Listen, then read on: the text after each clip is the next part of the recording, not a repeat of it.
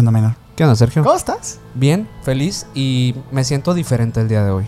Sí, me siento como de la vieja escuela, ¿verdad? Como- sí, como algunos recordarán los viejos videos Sí, eh, cuando implementábamos dos cámaras nada más para cuando teníamos un invitado. Así es. Eh, y la verdad es que pues me hace muy feliz tener un invitado el día de hoy. Sí, un, un hermosillense, un Un sonorense. orgullosamente. orgullo- orgullosamente sonorense, cineasta, director de algunas películas de aquí, Y sobre todo, de terror. Que es lo que más les va a Que importar. es lo chilo, vamos a ver la perspectiva. Aquí la con nosotros. Jorge Leiva, ¿cómo estás Jorge? Hola muchachos, muchas gracias por invitarme. La neta, soy bien fan de su, de su programa. Muchas gracias. Y desde hace mucho tiempo tenía ganas de venir aquí a cotorrear con ustedes porque se ve que se la pasan muy bien, a la verdad. No, Va- gracias, Vas gracias a ver que sí. Sí, el día de hoy de hecho traemos un tema que seguramente a la gente le va a súper interesar porque justo es uno de los tópicos yo creo que de nuestro canal, el hablar de películas, el hablar de, de- de actores, el hablar de Hollywood, creo que ha sido una de las cosas que más nos han pedido y hoy vamos a enfocarnos directamente en eso, el lado oscuro del cine. Hablar de, de, pues, de muchas cosas que no... De lo que podamos abarcar, ¿eh? porque También, güey. a lo mejor tiene que haber una parte 2, entonces... A lo mejor, ¿eh? Porque se viene denso. Sí, sí, sí, sí, la verdad que sí. Jorge, antes de empezar, eh, me gustaría que le platicaras a la gente qué es lo que haces. O sea, ya- bueno, ya, ya spoileamos que eres director y todo, pero ¿qué películas traes? ¿Qué películas has, realizado? Y, y que nos podrías platicar aquí un poco. Fíjate que, que yo este, pues soy un, realizador independiente, ¿no? Yo soy de aquí de Sonora y, y básicamente lo que estaba haciendo es trabajando, pues yo, a mí me gusta escribir mis proyectos y luego pues financiarlos y- y filmarlos, ¿no? Y luego movernos hasta donde se puede. Ya tengo dos películas filmadas y ahorita pues estoy trabajando en lo que es la tercera. Tengo, tengo en realidad dos, dos películas que van a ser, que no sé cuál de las dos va a ser primero la tercera. y ahorita, y ahorita este, pues le está yendo muy bien. Estoy pasando como un momento muy, muy bonito porque, porque pues una, una de ellas pues está, va, va al Festival de Sitges, que es en, en Cataluña y, y la verdad es que es como la el máximo... Haz de cuenta que así como nosotros somos unos geeks que nos gusta un chorro el terror, digamos que ahí se juntan todos los geeks de todo el mundo que les gusta el terror y digamos que nos se ponen a ver pelis y está súper padre. Es un, un- un festival que, que, que- que, pues desde que tengo uso de razón, que estaba bien chavito, siempre lo sigo y siempre he estado ahí y sé quién estrena y quién gana y todo y como que me sé los nombres de todos. Entonces pues como que ese lado de fan, ¿no? Se te Ah, activa y huevo, dices, güey. claro, puta, qué chingón poder ir ahí a compartir. Entonces con una de esas voy para allá y otra pues se gana el, el fondo este del IMCINE, el Eficine. Ujú. Entonces, pues ahí ya vamos a producir eso. Entonces, estoy viviendo un momento bien raro, pues, ¿no? Qué, chingón, porque felicidades, es, como, como, Sí. como que es- está padre y, y, y, pues ahora sí que a quién se lo tengo que agradecer, pues a- al miedo, güey. Básicamente A lo que a- nos compete el a- día de hoy. a lo que nos compete, ¿no? La verdad es que eh, y, y qué padre este platicarlo aquí con ustedes porque por su comunidad también les encanta, ¿no? Les Sí, encanta sí, sí. esta cosa de esto que está oculto, ¿no? Eso que, que- que- que está ahí a la vista, pero que, que no. Que no Ahorita está. vamos a dar un poquito de ese gusto también, ¿eh? Es Sí, interesante. sí, sí. Sí. Y, y en- las, las películas, ¿cómo se llaman? Eh, Una se llama Ruta al Sol, ajá. que es un folk horror. Es un folk horror que, que transcurre en, en Arizona. Son tres predicadores que están es en los 70s y están predicando pues la palabra de Dios, ¿no? Y de repente pues llegan a un lugar donde conocen al misterioso Macario, Que es un este pagano, ¿no? Que vive ahí en, en estas rancherías alejadas de, de Phoenix, de Phoenix, de Arizona, perdón. Y este pues ahí empiezan a pasar cosas muy, muy, muy, muy densas, ¿no? Ahí porque es una, es como una pequeña guerra santa, ¿no? La que sucede entre, entre la secta religiosa y la y pues este tipo pagano, ¿no? Que cree en otras cosas. ¿no? Cuestiones de ocultismo y ese tipo de cosas. Exactamente. ¿Y- Ah. ¿Cómo fue tu investigación para esa? A mí me gusta mucho el folk horror de toda la vida, güey. Y la verdad es que, mira, hay una película este, que se llama El hombre de mimbre. Se las recomiendo 100%, ¿no? Es una película muy viejita de los 70 A lo mejor les da hueva cuando vean la imagen. Van a decir, ay, es de los 70 es viejita. no, pero está buenísima. Y justamente era un- una corriente muy, muy interesante que sucedió en, en Inglaterra. Porque ya ves que Inglaterra tiene como esta, este background de las brujas, ¿no? Sí, Siempre, claro, toda la vida existía esta cuestión de la Inquisición y de las brujas y de que las, las, las buscaban y las quemaban. Entonces como que ya los creadores más contemporáneos como en los 70s encontraron que esta ideología de lo pagano, ¿no?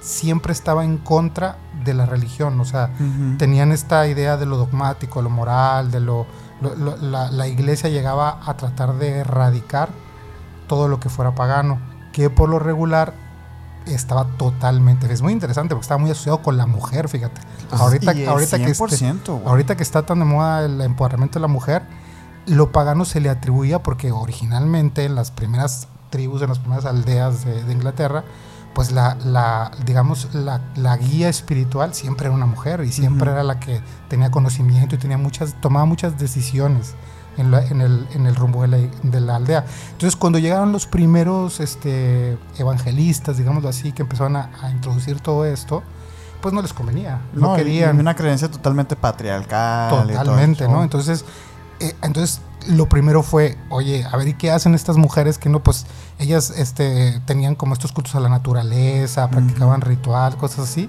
Entonces lo primero que dijeron, ah, no, pues es el diablo. Ellos, lo, Ujú. ellas, ellas la que, lo que están haciendo son adorar al diablo, ¿no? Y entonces se les, se les atribuye esta, esta, esta como característica, digamos, de pacto con el diablo y lo vuelven negativo y las empiezan a cazar y las empiezan a erradicar. Entonces en los 70 obviamente teníamos pues que a Bob Dylan, o sea, los, pónganse a pensar quiénes eran los integrantes de la escena No, en Inglaterra en los güey. 70, o sea, la, la mera banda, ¿no? Sí, güey, la mera banda. La Entonces, crema innata. la crema güey. innata. Entonces ellos traían como esta onda de reapropiarse Ujú. de todo eso que se había perdido y por eso crean como esta cosa que era el folk, ¿no? Pero ellos lo hacían en música, entonces en Claro. el folk. Y entonces, pues claro que había unos, supongo que entre la bola había un cineasta, ¿no? Y dijo, pues yo voy a hacer el folk horror, ¿no? Ok. Y entonces ya empiezan esta, esta como, como confrontación. Hay muchas películas, ¿no? Buenísimas, de hecho todas. Hay de la Hammer. Hay, hay, les podría luego buscar una lista así interesante de películas que, que manejan ese tema. Todavía en nuestra actualidad llegó, porque hay grandes directores que lo han querido volver a retomar. Por ejemplo, tenemos La Bruja, ¿no? Claro, Pues que hay que verla. Si no la han visto, tarea, muchachos. Porque Sí, sí, no. y, de hecho, a lo mejor no lo sabes, Jorge, pero los miércoles hacemos unos en vivos en donde el buen Mike y Mike que está acá Hace las, nos las hace unas recomendaciones. Este señor también es un, gusta. eh, es un cinéfilo empedernido. Güey. Y yo no sé cómo ve tantas películas, güey, ¿no? Y, y todos los miércoles nos, nos avienta este, recomendaciones Sí. y The Witch ha sido de, de las es- favoritas. Y de hecho es mi favorita personal de, de películas de terror. Eso, eso es un folk horror, ¿no? Porque si te fijas, es esa confrontación entre la religión, lo, lo, lo que es lo, lo- la esencia de la religión, contra lo pagano, que es toda esta cosa como de los rituales y la posible aparición de el diablo, Sí. sea. Que es bien curioso eso, porque sí es cierto que cuando llegan, este, se, se chocan contra pared contra estas mujeres poderosas y todo, que en esencia no eran malas, sin embargo, pues se tuvieron que defender. Y ahí empezó también otra, Mm. otra faceta de la brujería en donde sí ya estaban evocando este, pues diablos, demonios, etcétera. Pero uh, la gente olvida esa parte, porque lo dicen. "Ven, prácticas más oscuras. Es verdad, vean lo que está haciendo. Pues sí, güey, pero pues está corriendo su vida a peligro. No, y, y además es una, pues como en todas las cosas, siempre hay gente buena y gente mala, ¿no? O sea, hay gente de todo y creo que pues es algo que no podríamos como generalizar, no es como si Por dijéramos, supuesto que no. todos los curas son malos, ¿no? Pues no, es- ha habido muchos casos. Mm. En los que sí y en los que no. Sí, y también en los que no. Está interesante. Esa es tu primera película. Ese- esa es, es que en realidad, en realidad esta eh, Ruta al Sol es la que va a Sitges, es la que seleccionaron en Sitges. Ah. Pero, pero en realidad no, la que ya había escrito antes se llama Almas en la Penumbra, que es la que gana el Eficine. Es que esto es una cosa muy rara, es como, Sí. ¿sabes? No, no, no es normal. No lo haga en casa. Bueno, no, más bien hágalo, haga más cine. Este, ¿cómo se dice? Pero, pero en realidad, este, nunca pensé que fuera a, a- como a funcionar esto de, de tener dos. Yo, yo me puse a escribir porque Te gusta pues, escribir, es que- expresarte. claro, es lo que uno tiene que hacer como cineasta, ¿no? Para, Oye, para- como ser humano, ¿eh? Hay unos aquí también. Sí. la Claro, sí, verdad. al final, al final. Sí, sí, sí. El, de- el, el terror nutre el alma, la verdad. co- comunicar las ideas, ¿no? Comunicar las ideas. Y, y evidentemente el terror pues siempre me ha gustado. La, la pasada que fue Mis demonios nunca juraron soledad, que esa etapa te tocó a ti. Esa sí la vi. Nos Esa me tocó verla. Porque ustedes no lo saben, pero yo conozco a, a este muchacho desde que mira, era así de pequeño. Era un bebé. Todavía antes Era de que me conocieran ustedes. Hace bien poquito tiempo. Sí. Jovenazo todavía. Jovenazo, todavía, todavía, ¿eh? Y ¿Cómo se dice? Y bueno, pues esa, esa la, la hicimos eh, aquí en Sonora, no, en Yécora, ¿no? Yécora. En Yécora y, Y pues fue una experiencia muy bonita también. Y ya, ya está- Western, ¿no? era un western sobrenatural, ¿no? Ya estaba coqueteando también con, Con el folk horror. con el folk horror, pero digamos que todavía no tenía tan claro cómo, Ah, güey. cómo- cómo se tenía que hacer, ¿no? Y bueno, y la otra no, la otra es una, es una, es un thriller, thriller sobrenatural, ¿no? Es una, es una eh, periodista que, que, que está, como se dice, tiene que regresar a la casa de su familia porque su madre se puso mal. Y pues resulta que cuando regresa descubre que su familia es víctima de una, de una maldición que la ha estado azotando por años. Y pues nada, tiene que echar mano ahí de lo que sabe para poder Ok. resolverla, ¿no? Entonces también es horror, digo, también es horror, ambas. Suena- suenan muy, muy Sí. buenas. Y, y en algún momento estas van a estar en alguna plataforma que la gente va a Claro, claro, o sea, evidentemente ahorita la, pa- la, la parte primera es filmarlas, ¿no? Y, y- y terminarlas, pero a partir de ahí, pues, este, ahorita, por ejemplo, Mis Demonios está en Amazon, y de hecho la Mm. primera también está en Amazon, entonces, básicamente... Ah, pues ya, ya, ten- ya o sea, la, tendencia es que llegue a Amazon, porque pues, es, siento que Amazon le apuesta al terror. Le ha- Oye, le apuesta, le apuesta mucho a lo indie, ¿eh? También. Sí. Sí, tienen muy también. buenas películas de terror, También, la verdad. también. Sí. Pues ahí está, ya Ahí está. para que vean, señores. Contexto, contextualmente. Pero antes de empezar ya la plática como tal, los Ah, vamos a porque invitar. esta fue una intro. Esta fue la ¿eh? intro, o sea, fue el tráiler. Así va a estar. Antes de- al tráiler después del tráiler. Pero bueno, los invitamos a que se suscriban a este canal de YouTube. Y si estás en Spotify, no olvides seguirnos por allá también. Síguenos en todas las redes sociales como Emisiones Podcast. A mí me pueden seguir como Minor Córdoba en Instagram. A mí como Castillón Sergio en Instagram y a nuestro invitado, ¿cómo? Yo soy eh, Leiva Filma en todas las redes, así, así me pongo. Y siempre quise decir, toquen la campanita, güey. Chingón. Dilo, dilo. Sí, los invitamos a que toquen la campanita. Claro. Aquí van a aparecer las redes de Jorge también. Y ya lo dijo, sus películas están en Amazon. Eh, para que vayan ahí. le- Sí, le- échense le una vista para que vean qué onda que hay ahí. Sí, para que vean que hay ahí. Pero, Minor, ¿cómo empezamos este capítulo tan turbio, güey?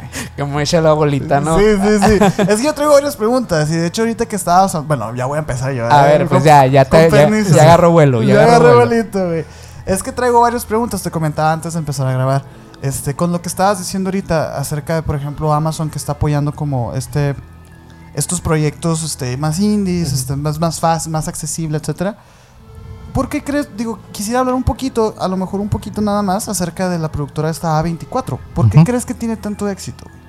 A24 eh, hizo, mira, la historia de A24 es hermosa, ¿no? Para empezar, ellos tienen una pasión tremenda por el hecho de, a- de distribuir películas. O sea, Mm. no son cineastas que piensan en, tengo una idea y voy a generar una historia. Ellos entienden cómo hacer llegar un contenido a la persona correcta, ¿no? A la madre. Y entonces esa, esa como pasión que tienen desde el principio se ve, la primera vez que A24 logra una, una digamos, eran, haz de cuenta ustedes, así en un sótano de su casa, así unos chavos, y obviamente se fueron al festival de, de Ari- ¿Ariel era- fue el Ariel? no, no, no, no, De- el, de- el- el festival, ¿Sadness? Canadá, fue en Canadá. ¿Canadá? Ajá. Se van al, al Festival de Canadá a buscar su primera película, que no recuerdo el nombre ahorita, no, hab- habría que google- googlearlo ustedes que tienen compu. Ay, Minor- Minor su, primera su primera su primera película que distribuyeron y entonces la película había ganado en el Festival de Canadá entonces evidentemente los productores tenían miles de ofertas para distribuirlas y digamos la fuerza que tenía 24 para para ofrecerle algo pues era nula no absolutamente nada no. Entonces ellos se crearon una especie como de dossier de folleto muy creativo para para cómo ellos pensaban que tenían que distribuir la película de, de es- de esos directores, los llevaron a comer y los convencieron de que les dieran su película. Así empieza su, su, su, Su historia. su historia de éxito. Wow. Y tenían ideas súper revolucionarias, ¿no? Por ejemplo, una de las grandes ideas revolucionarias que tenían era que en aquel tiempo todavía existía el sistema de cable. Y entonces decían, ¿sabes qué? Este, tu película, primero que nada, va a pasar por todos los sistemas de cable de Estados Unidos, ¿no? Yo ya lo tengo, ellos ya, ya se habían encargado de distribuirlo. Y las películas no, o sea, no era el circuito natural de una película que llegara a un festival, Ujú. luego se fuera a una... A cable. a, ajá, a cable. Era algo que, de hecho, se veía mal. Era como, "Mm, ya Sí. mataste la película, primero va... al- Christopher Nolan estuviera enojado, güey. Sí, exacto. Primero va al cine. Eso es Ajá. lo que diría Nolan, ¿no? y entonces estos cuates empezaron a romper esas reglas, ¿no? Decir, no, no, no, pues es una indie, vámonos primero a cable. Y eso hizo que las películas empezaran a tomar como esta esencia. Por- qué es lo que tienen sus pelis, que son como de culto, ¿no? Nos- Ajá. sus películas son como algo raro que vas a... Algo a que va a ser de culto. Ajá, en que- algún momento van a ser. cabrón que sí es cierto, Entonces güey. lo entendieron desde un principio y lo venden de esa manera. No me acuerdo qué película hacían campañas, por ejemplo, en Tinder, güey. O sea, ponían a un personaje Ah, de, su pel- de la película y el personaje estaba en Tinder, ¿haz de cuenta, güey? Y hacía match con raza y platicaba con raza y todo el tiempo era el pe- la persona que estaba detrás de eso, era el personaje, ¿no? Y luego ya que ponían la, la película, descubrías que el personaje, y güey, era una locura porque era una... ¿Sabes? O sea, algo, Wow, algo así súper orgánico que llegaba a la gente y que obviamente un consumidor de ese tipo de cine pues valoraría. O sea, los que somos fans, güey, o sea, si me entiendes, no sé, ¿qué película fui a ver que me gustó últimamente? La de la de la mano, ¿cómo se llama? Talk to Me. Talk to me, ¿no?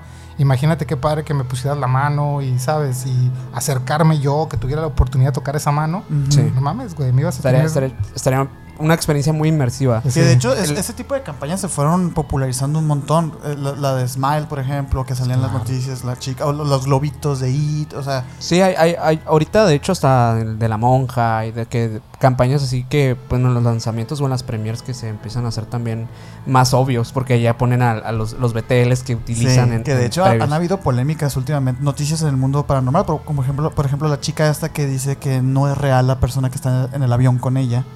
Muchas personas ya empezaron a especular, oye, a lo mejor es una película, güey. ¿Sabes? Claro, O sea, está muy cabrón. Oye, aquí tengo un poquito Es de que información. Ese, es- ese es, ese es el tipo de publicidad que, digamos, que inventó A24, que ahorita, de a fuerzas, si tú vas a lanzar una película de terror, ah, ya no eres A24, ¿no? No. La, la compañía que sea tiene que hacer ese tipo, ese de, tipo de campañas. de campaña para vender el terror. O sea, lo curioso es que veo aquí que, que la, la, o sea, las, el crecimiento fue gracias a una película que se llama, se llama Spring Breakers, donde sale James Franco y este Claro, claro.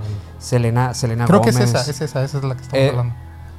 Na- y nada que ver, me imagino, la temática, pero ya Harmony, después... Harmony Karim, Karim, ¿no? ¿Quién es el director? eh, a ver, aquí te checo de volada. Ajá. Eh, ok, ok. Según yo es Harmony Karim. Ahorita Sí, han sí sido es unos sí es- monstruos, sí es- a sí, sí es. 24, güey. Sí.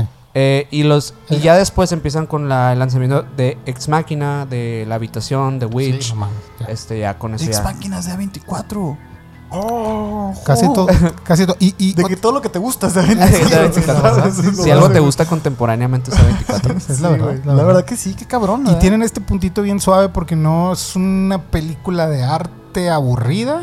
Mm, Al final tiene este rollo puntito de como de Mainstream song, mainstream mainstream song, song. sí, claro, de terror, género. Es muy curioso que las películas de padre. 24, digo, para, para pasar de nuevo a otro tema, ¿no? Pero A24 sí tiene esto de, de que tú ves eso- una película de ellos y se siente fresca, güey. Claro. Ajá. A la madre. Una idea nueva, ¿no? güey. Deja tú, a lo mejor no. Pero tú ves Talk to Es- Me es y no conoces a ningún actor, güey. Sí, sí, sí. Es que Ah, es hermosa la historia esa. Los güeyes eran de. de- De- eran youtubers. sí, eran youtubers. eran youtubers. Eran unos youtubers de Australia.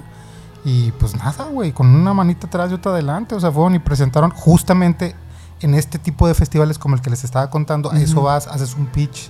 O sea, tú llegas así de, güey, no tengo nada, soy un nadie, pues tengo este guion, ¿no? Ajá. Ajá. y vas a pichárselo a una compañía como esa, que fue lo que hicieron estos youtubers. Ajá. Y en ese momento, pues alguien con mucho cerebro, cualquiera con un poquito, la mitad de cerebro, ¿no? Ve el guion de Talk to Me y dice, no mames, o sea, dámelo ya. O sea, no tenían actores famosos, no tenían No. nada. Lo vuelven worldwide y de, yo creo que va a ser el hit del año, ¿no? O sea, De terror. Sin de duda, terror sin duda. sin duda. De terror y sin con duda. el, eh, cuarto por ciento del presupuesto de la monja, que estoy No, seguro no. que va a ser un churrazo. claro. claro. Nah. Sí, o sea, y te, incluso también cuál- Insidious también salió este año. Sí, sí, la, Ah, Eh, ¿qué, ¿Cuál otra? Creo que va a estar la del Exorcista. el- Ah, la- sí. Es que estos dos ya son mainstream, ¿no? Pues está, Sí. por ejemplo, la de Drácula en el, en el mar y estas cosas, güey. o sea, yo creo que todas esas se las va a llevar Uy, de corbata. la es que lo entendió, entendió el, el negocio muy, muy, muy inteligentemente. La gente de 24 realmente entiende que las ideas, pues son. No tienen dueño, ¿no? No, no, No, tienen dueño. O sea, las ideas, el que mejor tenga ideas, ese es, es- y ellos lo buscan y no, no prejuzgan, no dicen, ah, pues es que no te apellidas Nola, no te apellidas, no tienes. O sea, no te conocí en no sé qué festival. No. Buscan ese contenido que. Contenido. Ahora sí que es una lección para todos, güey, la Que verdad. sí, que el pueda contenido resonar. es lo bueno. Y ahora sí que hablando de, de- de las, del contenido como tal, de dentro, ¿no? Lo que causa el terror, lo que causa el miedo. Yo por ahí vi que, que este, que, ¿cómo se llama el director? Robert Ages de, The Witch. The Witch. eh, que él se inspira mucho como en el, en el terror primitivo para poder alcanzar como esos niveles de las fibras de, sentir miedo en sus películas. Porque realmente no es como eso, el típico screamer o que, que nomás te deja así, sino es como ese terror que te deja quemando cinta después. Sí, güey. Ajá, tú, no, tú pu- dis- puedes estar en la película y decir, no me gustó, y vas manejando y dices, espérate, güey, aguanta. De repente sueñas con algo que viste, ¿no? Ajá, Es que sí. ese es el, ese es el, digo, es lo que nos tiene aquí a todos, ¿no? Básicamente a mí que me encantan las pelis de terror, ustedes que tienen un podcast de terror, o sea, el, el, el sentimiento que te lleva a que te gusta el terror es un sentimiento totalmente primitivo de autopreservación. O sea, si nos vamos y nos basamos en los sentimientos básicos, imagínate, o sea, es como ¿cu- ¿cuándo sentimos terror por primera vez? ¿O cuándo sentimos miedo? No imagínate el, el güey ahí en las cavernas y Ujú. ¿sabes? En la oscuridad y qué me va a salir ahí, o sea, me va a comer un, un león, ¿Qué, qué, qué me puede llegar a pasar? Entonces, ese sentimiento es un sentimiento de... yo lo comparo mucho con la montaña rusa, ¿no? Es como una Wow. experiencia, ¿no? Que, que al final te hace sentir algo que te, que, te, que te hace sentir una liberación. Una vez que termina ese momento angustiante, te libera y entonces te relaja, te pone bien, ¿no? Ujú. Y entonces esto que están diciendo ahorita, el que te acompaña a tu casa, eso es a lo que le llaman terror psicológico, Ujú. ¿no? Y ese es el, el- el terror que no acompaña a la montaña rusa. O sea, la montaña rusa parece que ya te subió, ya te bajó, Pero eso eso- sigue en constante. pero hay algo que, está, que se quedó de adentro porque ya eso te afecta de una manera mucho más primitiva, ¿no? O sea, por poner un ejemplo, ¿se acuerdan todo este tiempo eh, en que empe- empezaron todas estas películas de que de Godzilla, Sí. que de Mantra, los monstruos gigantes, las arañas gigantes, o sea, no nos tocaron a nosotros, pero Que pasaban en Canal 7, entonces, Ajá, que- eh, que- que para los mexicanos ahí. a mí me encantan los, los pósters, ¿no? Que están, se me hacen bien Claro. estéticos, ¿no? De todas esas Sí, películas. hicieron de- icónicos también. Sí, sí, sí. Y entonces, ese tiempo, ¿por qué la gente tenía para ellos? A, a mí no me da miedo, sinceramente, ahorita que me salga Godzilla. No, o sea, no. si me sale Godzilla, ay, pues me llevó la ¿Cómo, fregada. cómo se le llama esa fobia de las cosas grandes? Eh, ¿Cómo se le llama? Megalofobia. Megalofobia. Entonces, si nos, pone, si nos situamos en ese miedo colectivo de ese tiempo, acuérdense que acaba de pasar Hiroshima, pues, ¿no? Sí, sí. Llegó la bomba nuclear, acabó con todo este rollo. Y entonces se empieza a generar esta idea de, y la bomba atómica va a crear cosas gigantes, va... O, o- o ese nivel de destrucción, pues. de ese nivel de destrucción. Entonces, e- evidentemente es el miedo, entonces ya nada más se materializa en que la araña gigante, que el chango gigante, que el, que el- Entonces, los miedos, ya estos psicológicos, los que te acompañan a tu casa, funcionan de esa manera. O sea, que ¿a qué le tenemos miedo no yo como individuo, sino todos juntos, ¿no? Porque no sé si les ha pasado, a mí obviamente me ha pasado muchas veces, incluso creo que, que muchas cosas así cuando te meten, ya sabes, clásico que vas con tus compitas y que vamos a meternos a la cueva, que dicen que ahí está el diablo y que la chingada, Sí. y que van, vas con cinco Güeyes. güeyes, dejas de manejar el miedo como algo tuyo, o sea, lo vuelves colectivo y entonces ahora ya no hay un cerebro que sea el tuyo o el de alguien, aunque tú seas el güey más escéptico, o sea, digas, no mames, aquí no me va a salir el diablo ni nada. Cuando alguien pega el grito o cuando alguien te vas corriendo y te sientes ese mismo miedo porque te fusionas con ese miedo colectivo y ese es el famoso miedo que te acompaña a tu casa. Ese es el que, y si, y si lo vas analizando a lo largo de la vida, es súper rico, güey, porque siempre está, por ejemplo, en el exorcista. Ajá. Me encanta el ejemplo del exorcista porque, por un lado, es, es como una... Cuando analizas el éxito tan grande que tiene el exorcista, dices, bueno, pues hay una historia real detrás, ¿no? O sea, había un niño que estaba, creo que en Ohio, que había vivido todas estas, hay que googlearle, güey, porque estás... Roland Doe se llama. Roland Doe. Qué bueno que te sabes la historia porque estaba así, Sí. súper perdido. Es un clásico, es Sí. un clásico. Bueno, te- tienes la historia del, del niño, ¿no, güey? En Ohio, que pues mm, le dijo cosas en latín al padre, las cosas que me acuerdo, ¿no? Dijo, dijo también improperios en, en la hora de la comida, o sea, te- tienes como ciertos elementos que están en el, en el exorcista. Entonces, de ahí la gente tiene como este background de, güey, esto pasó realmente, ¿no? O esto Claro. podría pasar realmente. Pero lo que en realidad rompe el pedo del miedo es el miedo este colectivo, güey, que tiene la sociedad norteamericana en ese momento, en donde las señoras empezaban a trabajar. Era el tiempo donde ya empezaban a ir a trabajar y entonces dejaban a los niños solos Ujú. todo el día mientras ellas iban a, a- trabajar. Y les despertó el miedito de qué tal ¿Qué hace? mi hijo. ¿Qué hace Sí. cuando no estoy yo, no? O sea, ¿quién es ese niño cuando no estoy yo? Es el diablo. O sea, es- Ajá. ajá, dice malas palabras, hace cosas dañadísimas porque yo no lo estoy viendo. Y entonces juntas la historia real un buen guion, porque la verdad es un buen guion, está muy bien Claro, filmado. Y tienes el miedo colectivo y pum, güey. O sea, hasta la fecha. Sí, y- Clásico. y es curioso que, menciona, que menciones esto porque sí es cierto que el miedo va cambiando. Es, es- es también un producto de su época. Este, eh, el exorcista, digo, hace poco hablamos un poquito de, de- de- de él, pues, de, de esa película porque va a salir el, el remake y todo. Y hablábamos pues de, de que, bueno, a lo mejor si la ves por primera vez hoy, pues no te gusta, te- güey, ajá, no te no te gusta. pero en lo ese mismo. momento fue un boom. Así, a mí, por ejemplo, a mí el caso de la bruja de, bruja de Blair es, es el caso que a mí me también digo yo. Es un super producto de su época que cuando se acaba el truco, cuando se desmitifica que, bueno, pues sí fue falso y ya todos lo creímos. Ah, ok. Ya es una película en la que no pasa nada hasta el final. Y, y- y ya no, ya no estás así. Y una disculpa si no han visto la bruja de. Sí, no, pero tienes toda la razón. El phone footage ese, ese fue, fue también tuvo su etapa de. Sí. de- Pero luego se revivió por la por actividad paranormal, Actividad o sea, porque ya, ya te paranormal, plantea otra situación, otro Ujú. contexto eh, social en el que ya es una época moderna, o sea, que ya no están en una en una zona que para muchos como nosotros, por ejemplo, que somos de una zona donde no existen los bosques, pues no nos identificamos con eso. Exacto. Pero es una casa. Una casa, que todos nos podemos identificar con una casa. Y, el, y el, sobre todo el contacto con la muerte, ¿no? En la, en- Sí, actividad paranormal creo que es, es algún miedo también. Pues no es- pues, realmente no, sab- no sabría si llamarle miedo o curiosidad que todos tenemos con la muerte, ¿no? Que es qué Mm. pasa después, se queda el espíritu, Que, están hecho- conmigo aquí, ¿qué, qué pasa, no? De hecho, tú me mencionabas algo este, por Instagram que me decías, ¿tú sabías que México es de los lugares donde más se consume cine de terror? Eso es un dato tremendo, güey, porque Sí, no lo sabía. A, mí sí me hace sorprendente, ¿no? Mm, Hasta hace cinco años, güey, Japón y, y- México. y Estados Unidos, Oh. güey, y Corea, ¿no?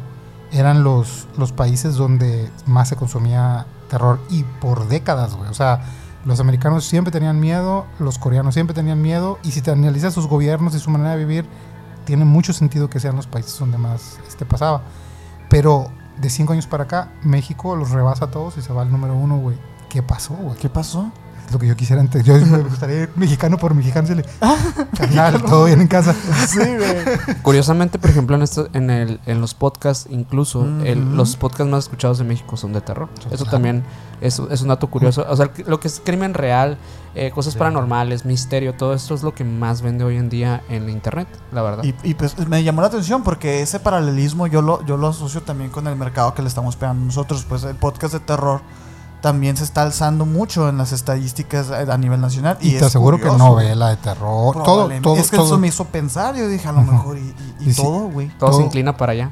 Y, y bueno, y ahora razones, ¿no? Que eso yo creo que sería interesante como analizarlo. Eh, hay gente que se ha puesto a escribir de eso. De hecho, en, Claro, en, en el país hay una nota muy, muy buena de varios pensadores que se pusieron a tratar de entender el fenómeno porque es muy raro. O sea, no es como que pueda cambiar algo en tan poco tiempo, ¿no? Se, se fue de la noche a la mañana hacia arriba. Entonces, una de las, o sea, digamos que las teorías, ¿no? Ahí de, de que ellos que ellos tienen, ¿no? Una de las teorías era la cultura judio-cristiana, ¿no? Que desde chavitos en México, pues nos educan siempre con religión, siempre con, con todo este tipo de cosas. Entonces, cuando estás muy chavito, recibir este tipo de información te, poral- te polariza. Entonces, Mm. tienes que elegir entre Dios y el diablo. Entonces, el diablo es muy atractivo. Tiene cola, tiene, tiene cuernos de rojito. Es, ¿Sabes ro- cómo? es rockero. Es rockero, güey, ¿sabes cómo? Pues, entonces es muy atractivo, güey. Entonces eso genera, era una de las grandes teorías, ¿no? La, la, la educación religiosa judío-cristiana. Te deja hacer cosas, ¿no? O sea, es como, tiene, era una de las grandes teorías.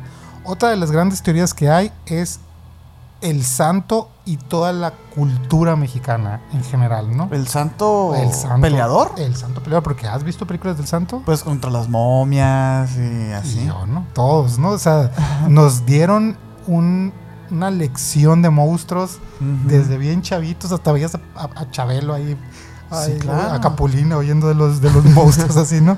Entonces para ti es como que no te asustan los monstruos, son tus amigos, o sea, ¿sabes? Si, si, si o llega- puedes vencerlos. puedes vencerlos. Eh, eh, eso sí. también, ¿no? si, si le das un pastelazo, Ah, huevo. pues, se, sí. se estantea el hombre lobo, ¿no?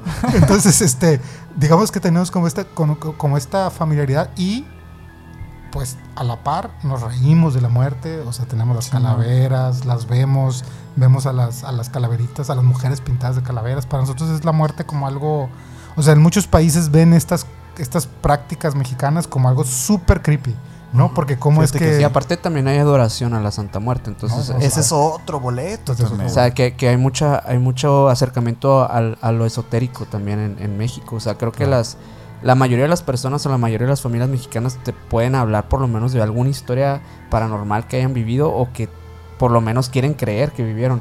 O sea, como que sí hay, hay, hay como algo que el mexicano tiene con la muerte. O sea, es, es diferente la relación como lo mencionas, pero, pero en diferentes, en diferentes niveles, por así decirlo. Y una espiritualidad, ¿no? Porque eso, también ahí tocas un punto muy, muy importante, que como pueblo mexicano tenemos una espiritualidad muy cañón, o sea, es una búsqueda eterna de, de los horóscopos, de, ¿no? O sea, de cuántas cosas, La santería. la santería, los, de, güey, ahí están los chamacos estos cantando que los collares y que no sé qué, o sea, hay una, está en nuestra cultura incrustado y lo buscamos, pero cañón, ¿no? La- Pero siempre, esto ha sido siempre. Ahí tenemos Sí. a la Virgencita también, que a lo Sí. mejor no les gusta, pero pues total. también total. es lo mismo. O, o también O sea, ¿quién en es? América. O sea, ¿quién Chivas, es esa mentada virgencita? O sea, o sea, ¿dónde? ¿Sabes? Es Ah, buscar como esa respuesta fácil a lo mejor. Y si habla de un tercer mundo, la verdad, güey. Sí. Totalmente. Sí, Sí, y sí aparte, te- la- yo, bueno, también creo que como de cierta manera con, con también con las redes sociales, como que nuestra cultura se ha globalizado también mucho. Y en parte eso también es como, como que a- nos arraigamos a que las historias paranormales o de terror en general pueden pertenecer mucho a nuestra cultura. De hecho, las leyendas incluso en otros países se, pues, se asimilan mucho a las leyendas latinoamericanas de hace muchísimos años. O sea, realmente el origen notoriamente es de aquí pero pues el arraigo cultural de otras de otras eh, de otras sociedades pues también es muy notorio en las películas ahora ¿no? Y, y las, y las, y las eh, civilizaciones primarias, ¿no? Por los olmecas, los talteos, o sea, tiene, es muy rico en dioses, en, en todas estas figuras que pues creciste viendo y admirando. Y la tercera razón, que no es la más divertida de todas, pero que pues, hay que ponerla en la mesa, es la, la violencia, ¿no? Básicamente, pues si analizas el, el- el crecimiento de los desaparecidos, de la violencia, de la, ¿no? de la impunidad en México, pues se disparó hace un tiempo relativamente corto. O sea, siempre ha estado, pero digamos que se, se, se disparó. Y entonces digamos que es más divertido ver sufrir a alguien en el cine que sufrir tú, ¿no? Claramente esa es la también otra... otro análisis que otro análisis. ¿Cómo salir de la realidad? Pues? Sí, claro. poco. eso es- y un poco sadista también, ¿no? Sí, güey. O sea, es como, güey, qué bueno que a mí no me está agarrando el monstruo, ¿no? Qué bueno que a mí no me está saliendo la mano esa. Oye, oye Jorge, entonces si, si México es el lugar número uno en consumo de películas de terror, ¿dónde está el cine de terror mexicano, güey? Fíjate que el cine de terror mexicano están haciendo, güey. Yo digo que está dando, está gateando. Es un buen momento. Es un buen momento. Es un, estamos, estamos ante un boom. Digo, hay, hay muchos factores sociales, ¿no? Que, que, que nos impiden nacer con la velocidad que, que la gente lo está pidiendo, porque lo que la, la que lo está pidiendo es la gente. Y esa inmediatez Eso está muy cabrón, ¿no, güey? Pero pues nuestras autoridades pues van a tardarse en dar cuenta, ¿no? De, de esta realidad, ¿no?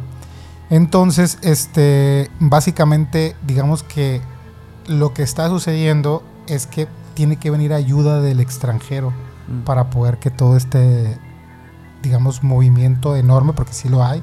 Te lo digo que yo conozco gente que viene muy fuerte, ¿no? Hay niñas que están este, dirigiendo terror buenísimas, como Michelle Garza, está Emilio Portes, que se aventó la de Belcebú, que si no la han visto, búsquenla. Y sobre todo toda la nueva oleada de banda que viene ahorita, los más chavos, y bueno, no tan chavos, unos que también están rucos, pero que apenas están esas superas primas o que apenas Ujú. van a, vienen con todo. ¿Qué se considera chavo en siendo director de cine? Eh, chavo es así como 36, 37. Sí, yo- tenía esa idea también, o sea, decía, o sea, yo bueno, chavo, eh, eh, no sé, Ari Aster se me hace muy joven para lo que ha claro. hecho. Es un bebé. Sí, no, Ari Aster es, es, es niño prodigio totalmente. Sí. ¿no? Infante terrible, le dicen.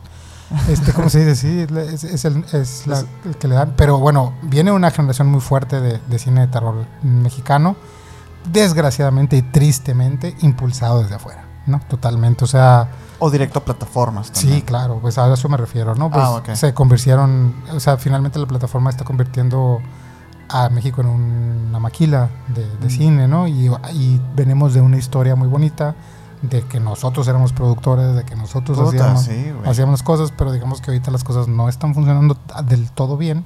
No por... por- Oye, pero tampoco en Hollywood están funcionando del todo bien las cosas, ¿no? ¿Qué te digo, no, güey? Sí, ¿Qué te cabrón. De hecho, es otra de las preguntas que tenía por aquí. ¿Qué está Ah. pasando, güey? Con todo esto de la huelga, digo, a lo mejor nos salimos un poquito, pero es un poco polémico. Pero da terror, ¿no?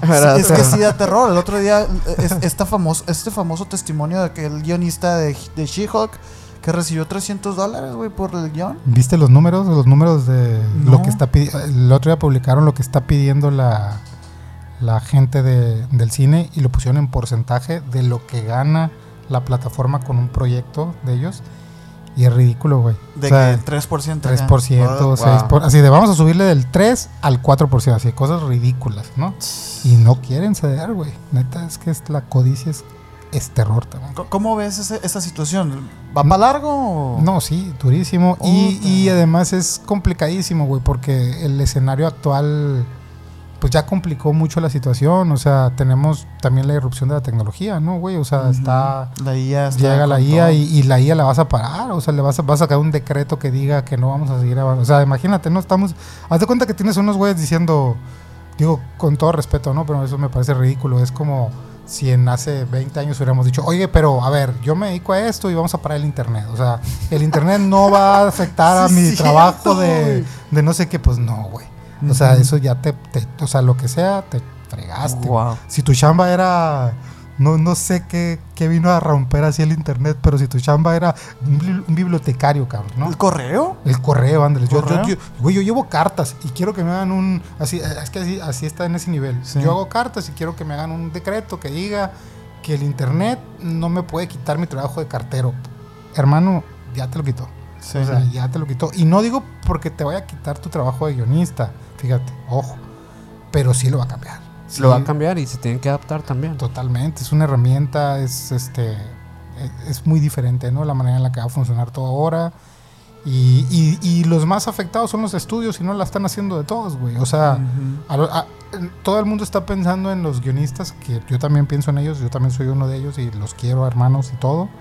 Pero los estudios también se los va a llevar la fregada, porque ahora un chavo, o sea, ¿cómo se llama su productor? El Mike. El Mike, El güey. Mike. El Mike, en tres años te va a sacar una peli en, en- con puro Mid Junior y puro. Claro. O sea, ¿sí me entiendes? Pues por ejemplo YouTube fue un poco eso, ¿no? También. De, de que las, las grandes productoras de televisión se vieron como súper amenazadas con un morro que está en su cuarto grabándose. Totalmente, güey. Y es que aquí la no- gente manda, güey. Y no amenazadas, güey. Yo creo que desplazadas completamente, Ah, güey. bueno, o sea, sí, es que no, ese es jaque mate totalmente, ¿no? Sí. O sea, Es un poco lo que pasa con todas las industrias de entretenimiento. O sea, al final también, por ejemplo, en, en- cuando en su momento las disqueras dejaron de ser lo que, lo que eran y ahora digamos que el, el tema ahí ya no es, el negocio ya no es la disquera, sino las distribuidoras. Pues al final creo que va a pasar algo muy similar en el cine. por supuesto. Y, y no te hace la chamba.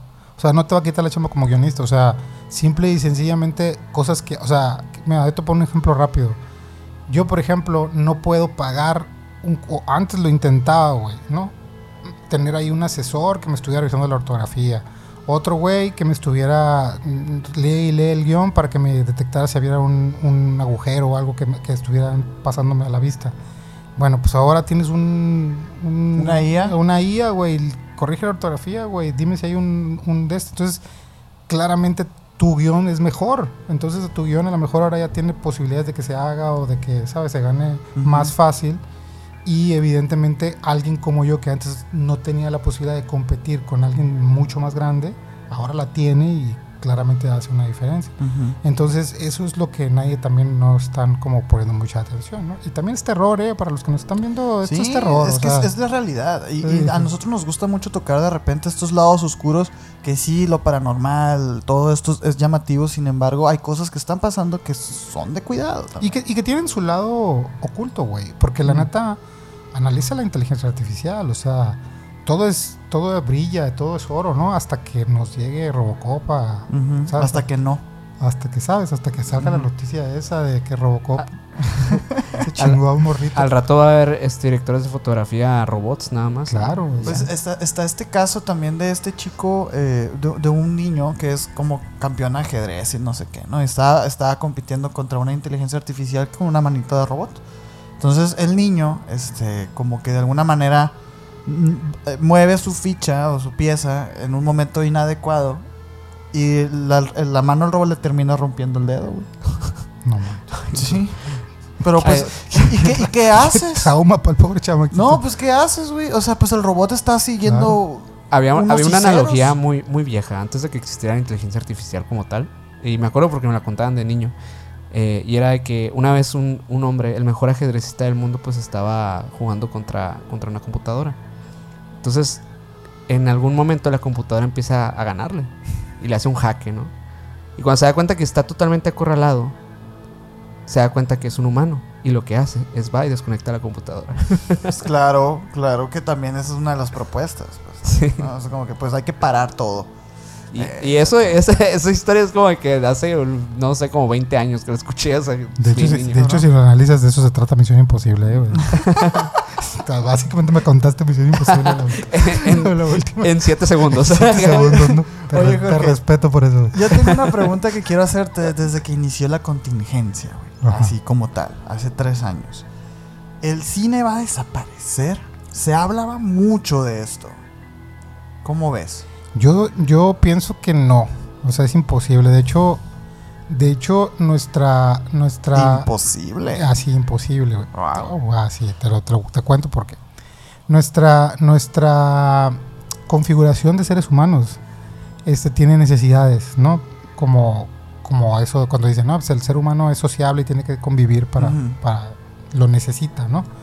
Este, yo, si tú, si tú te, te devuelves a, las, a la época de las cavernas cuando no existía el cine, ¿no? Cuando no, no, no- no- había Pues no había muchas otras cosas. no había cine. Solamente había comer. No, puedo, no sé si puedo decir lo otro que se hacía, pero a todos les encanta Reproducirse. reproducirse. o, Eh, no, o no reproducirse. Este, ¿cómo se dice? Y ya, güey, ¿no? Ajá, Básicamente, sí. ¿no? Entonces, lo que, lo que sucedía era que te, había un acto muy, muy bonito como seres humanos, que era, imagínate que en la mañana, o sea, se fueron los, los cazadores, ¿no? El hombre fuerte de la, de la aldea, se fue y cazaron un mamut, ¿no? Un, algo ahí, algo que se movía, se lo trajeron a la aldea, pues ahí estamos cubriendo la primera necesidad. Supongo que fueron después a, a cumplir la segunda. A celebrar. A celebrar. Luego ya terminaron, ya se acabó qué hacer, ¿no? Y la noche es joven, es las 7 de la noche apenas. Entonces, este, ¿cómo se dice? Supongo que alguien, pues, hacía fuego, ¿no? Y cocinaba el mamut, ¿no? Y entonces ahí, güey, sucedía, fíjate, ¿desde cuánto, güey? Sucedía el cine, güey. ¿Por qué? Porque se sentaban todos ahí en la fogata mientras estaban comiendo su mamut, güey. Y entonces, oye, ¿cómo le hiciste, güey? ¿Cómo, cómo, eh, ¿Cómo le hiciste? Ya empezaron No, las pues, historias. Güey, claro, güey, yo casé el mamú y le pegué la araña.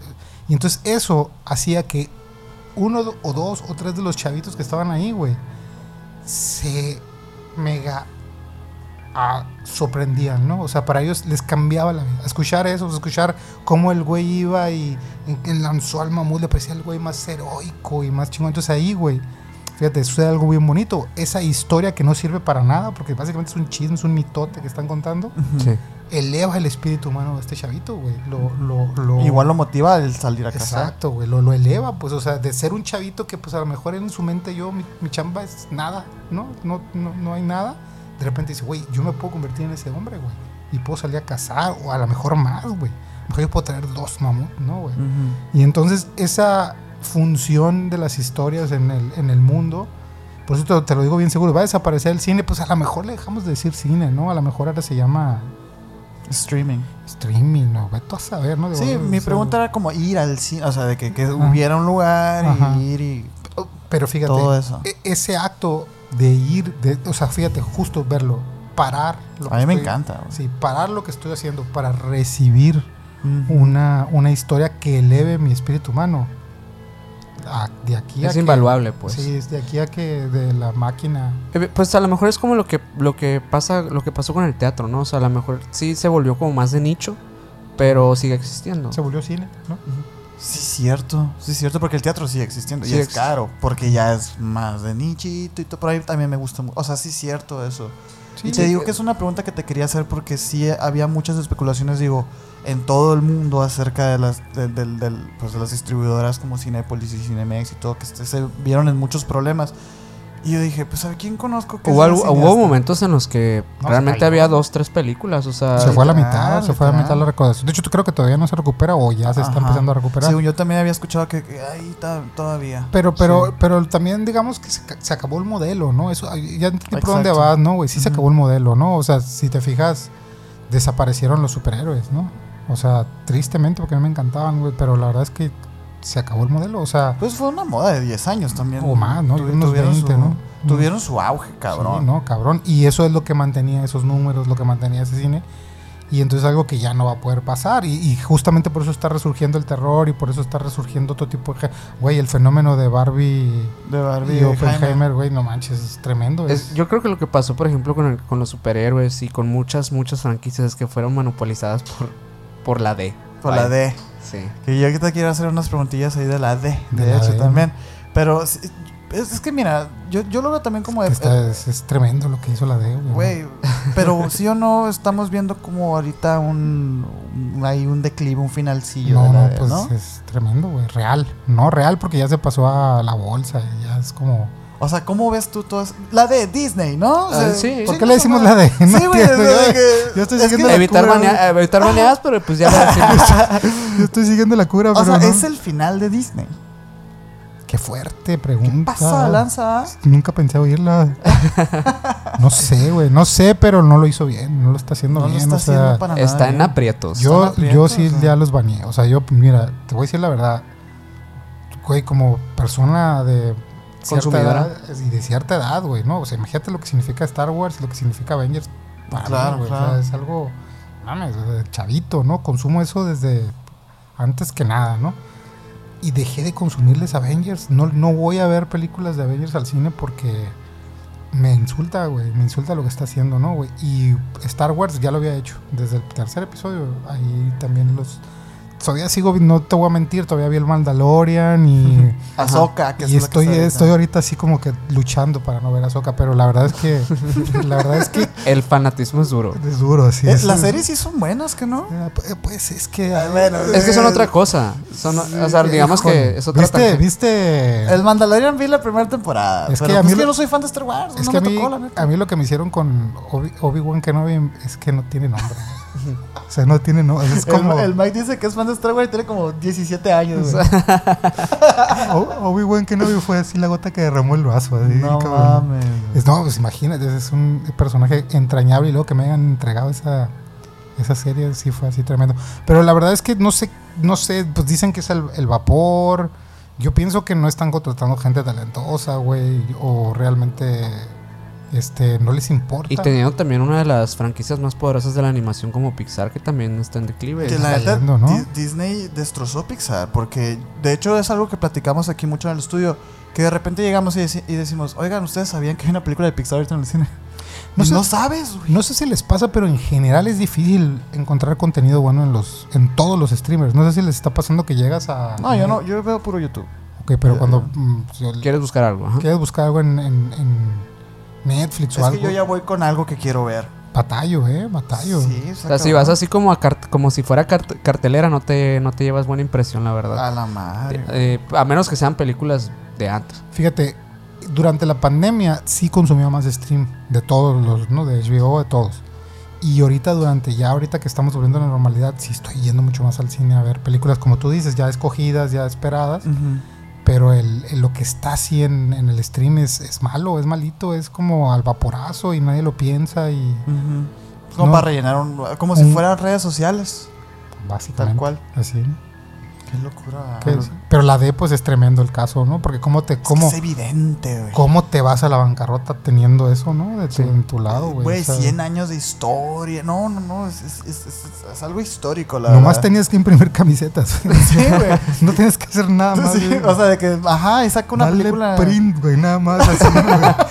Pero sí, na- la neta abandonaron, abandonaron mucho con la idea original del, del todo, el concepto que tenían y, y también siento que como cualquier cosa tiene que evolucionar, o sea, tiene que evolucionar pero junto con su generación y no como quererse quedar estancados en lo mismo para satisfacer una necesidad que probablemente generacionalmente, ya no funciona. Entonces, pienso que también ahí está el error que quisieron como retomar cosas que hicieron en otras ocasiones, pero en una época diferente. Y es como que pues, ya No, no sí, funciona. sí, los chavos son diferentes ahora, ¿no? Eso sí, Sí. también hay que, hay que aceptarlo. O sea, eh, por ejemplo, me, me parece un, un gran ejemplo Euforia, ¿no? Mm. Sí. Euforia es una película que le habla a los... a Es una los- serie, ¿no? Es una serie, perdón. Una serie que le habla a los, a los, a los, a las personas de esa generación de una manera directa. Es increíble esa serie, Sí, la verdad. les habla pues, sin, sin, sin menospreciarlos, sin, sin verlos menos. Y como que siento que Disney sigue teniendo como esta idea de les voy a hablar como si fueran niños chiquitos, como si, como si fueran tontitos y no. Como que no, no son tontitos, güey. O No, sea, no, son- no. son- Y, y sí es inaudito, la verdad. de Todo este tema de los live actions. Y luego existe también esta, esta otra parte que es como la inclusión forzada y Ay, todo hijo de eso. Esto es- existe esto. güey. Sí, total, ¿no? Pero, pero es un miedo. Es que, pues, o sea, bueno, hay, hay también una, una verdad que no es innegable, ¿no, güey? Digamos que vivimos en esta era, y fue justo es post pandemia también, eh, vivimos en esta era donde ya pasamos a, a, a tener la nueva policía, o sea, ya no le tenemos miedo a la policía, ¿no? O sea, ahorita ya, ya digamos que la autoridad que existe en el mundo es lo que opinan los demás en redes Qué sociales cabrón. la policía del- de las buenas costumbres. Entonces, este ser decir algo en contra de lo que de la dictadura esta, pues, ¿no? Que hay de lo correcto es tremendamente este, perjudicial, ¿no? O Pero sea, que también es mucho humo. O sea, porque sí, eh, este, tú puedes agarrar al, al youtuber o al creador de contenido pues más polémico de toda la red social y estoy seguro que él nunca ha recibido esas amenazas que ha recibido. sí, agárrate a la mole, pues, o al otro güey. Ahorita al- al Adrián Marcelo sí, esos eso. güeyes, o sea, mm, ahí están. Ahí están y, y la gente los ama. Sí, pues tienen mucho hate y todo, pero pues ese hate no es real. Y, y como que los jóvenes este, sí entienden un poco esta, este tema o no, pues. Pero siendo Disney una empresa que se ha forjado como para hacer cosas infantiles que no puedan entender un poco Sí. esto, es- habla de, un, de una terquedad. De una de un des- desfasamiento, ¿no? De totalmente, güey, o sea, evidente, evidente. Y, y sí hay que entender que la gente que está haciendo YouTube, güey, lo, lo entiende más. O sea, es- está más. Tiene, tiene, está más capacitada para navegar en el mundo real ahorita. La gente que consume o que está haciendo. Porque sabe eso, güey. Sabe eso. Sabe que por más que te funen, pues se va a olvidar a los tres meses, güey. claro. Y sigues adelante. Y yo creo que un ejecutivo de Disney le tiene pavor a que lo funen y prefiere meter a. Porque tiene como el esquema más tradicional, Ajá. bueno, o, o tiene esa mentalidad como más tradicional de como antes una noticia no era tan, digamos que tan longeva, pues no se quedaba tanto tiempo por ahí flotando en la nube. Y ahorita pues la verdad es que dos, tres días ya, ya fue noticia. ya fue, ya nadie se acuerda, ya lo que sigue, ¿no? Y, bueno, digo, claro que si haces algo muy malo, pues la gente no te va a perdonar, ¿no? Pero pues no creo que sea tan malo, pues sabes, que chijol, que sabes, no sea... No sea buena. ¿Sí me entiendes? No, no, ¿sabes? De que no era necesario. pues, no, No estás necesario. quedando bien con nadie. Sí, sí, esos discursos que se echan así de que dices tú, pues, también no creo que inspire Sí, a, una, a una chava así de que, güey, claro, Chihol me hizo entender así. el- Yo- Es increíble. sí. Yo creo que, que ahí, sí, ahí sí sería como que tendrían que readaptar, o sea, tendrían que eliminar muchas cosas y readaptarse pues al, al nuevo, pues a los nuevos modelos que están funcionando como A24, como ahorita lo o dijimos. morir, ¿por qué no? O morir. Porque Sí. también todo tiene un tiempo de vida. Al Sí, final no- sí, nada sí. es para siempre. Que se queden con los pinches parques, güey. Sí, ya. sí, sí, ¿No? sí. ¿Qué más quieres? No Ya a lo mejor en un futuro, en unos buenos Ah. años. O que lo vendan, güey. Yo creo que nos harían un gran favor, ¿no, güey?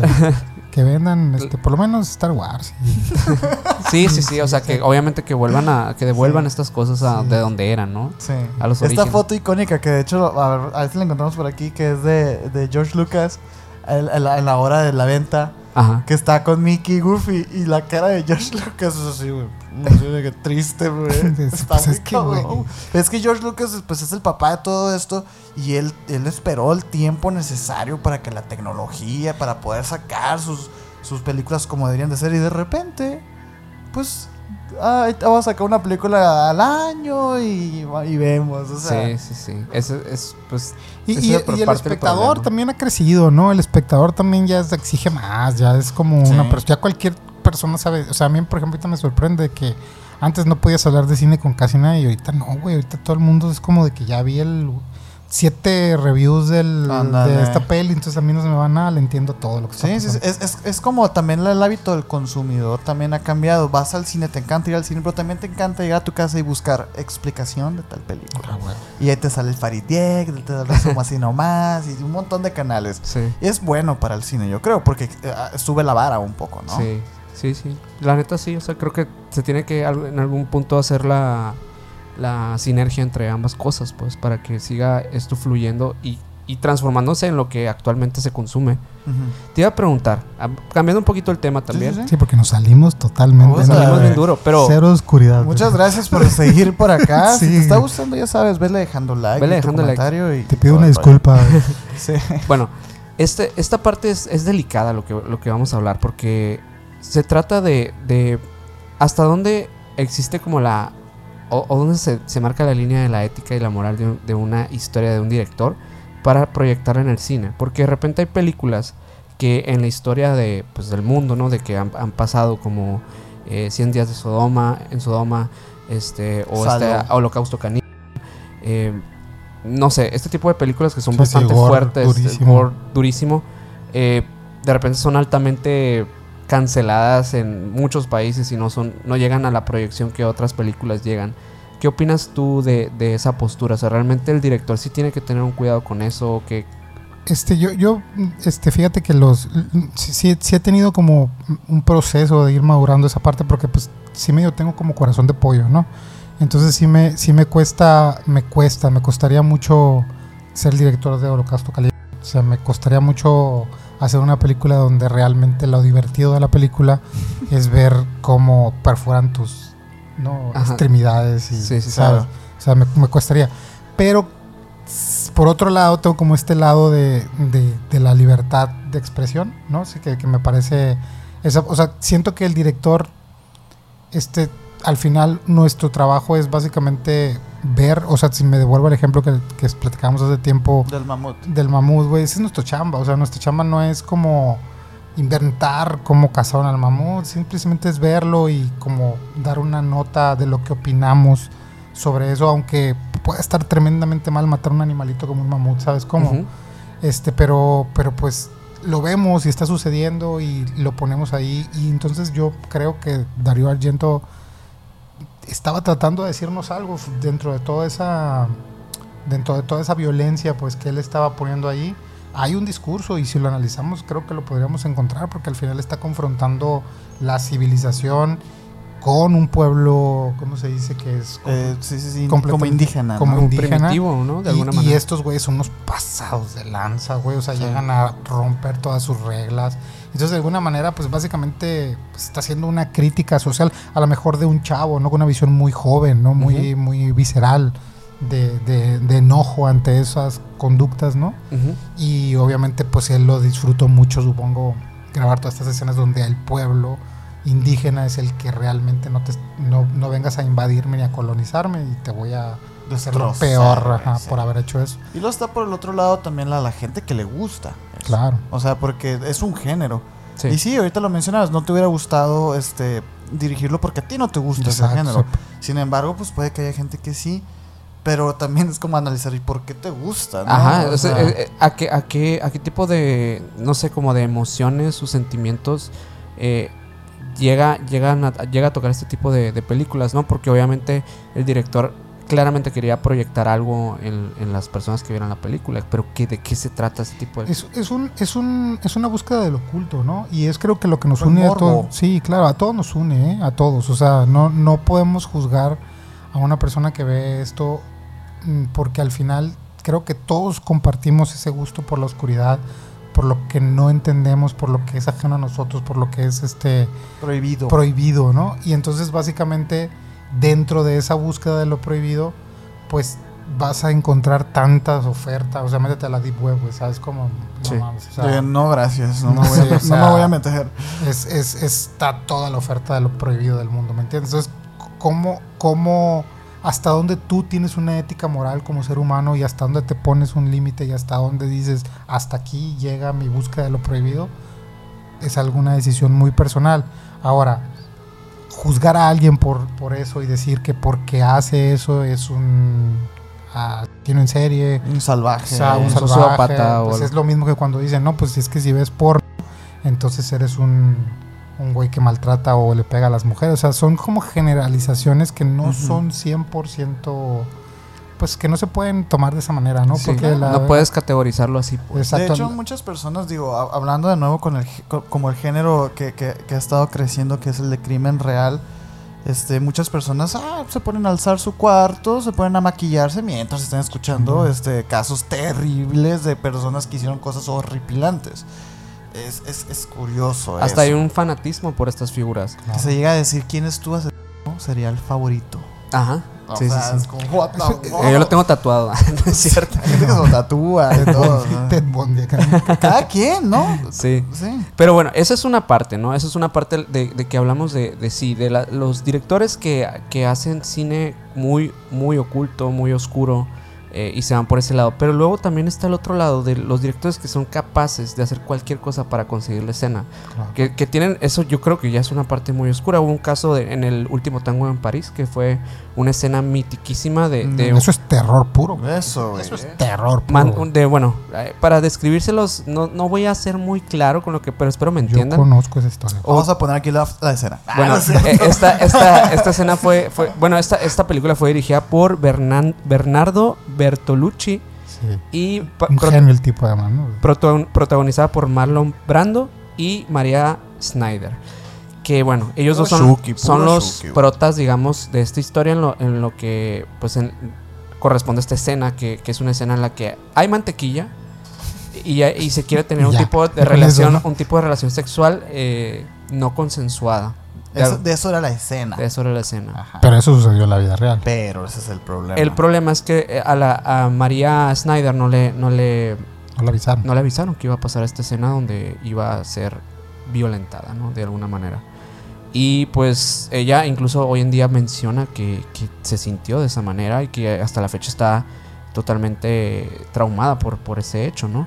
Sal- sale de hecho de las, de las de las chicas que salen en los casos del Me Too y todo esto. O sea, sale de las de las voceras de todo este tema. Sí, sí, porque fue, fue algo muy impactante, pero este tipo de prácticas realmente eh, han pasado muchas veces en el cine, ¿no? Por supuesto, y, y- y siguen pasando, güey. O sea, es, es la catarsis, pues. O sea, si nos vamos a una, a una, a una razón por la que el director tuvo, o sea, digo sin defenderlo, no es indefendible Sí, sí. ese acto, Claro, lo claro. aclaro mil veces, ¿no? Pero lo- la razón, o sea, digo, también como para no satanizar nada más por satanizar, es que así funciona. O sea, buscas una catarsis en el actor, ¿no? El, el actor necesita, pues a lo mejor anda ondeado así de, en su rollo y necesita dejar ese rollo para poder meterse en su personaje. Entonces buscas una manera, un, un aplauso y que te asuste puede ser una manera de lograr una catarsis que te haga salir de eso. Tú tienes este ¿qué, qué ha sido como lo más extremo que has hecho tú como director? sí, yo soy un asesino. Ah. Ah, de Así como el, como el, como el güey este- va a envejecer muy bien este Sí, capítulo. sí, lo que te iba a decir, como el como el güey este que aceptó ahí, que no me acuerdo quién, Adame, ¿no? Como Adame. Ah, ¿no? sí. Que decía, Que yo soy acá, yo una, tú sabías que yo una vez no, no, no, no, la verdad es que la verdad es que sí he hecho cosas este re- este que no son tan buenas, ¿no? Y o sea, lo, lo admito.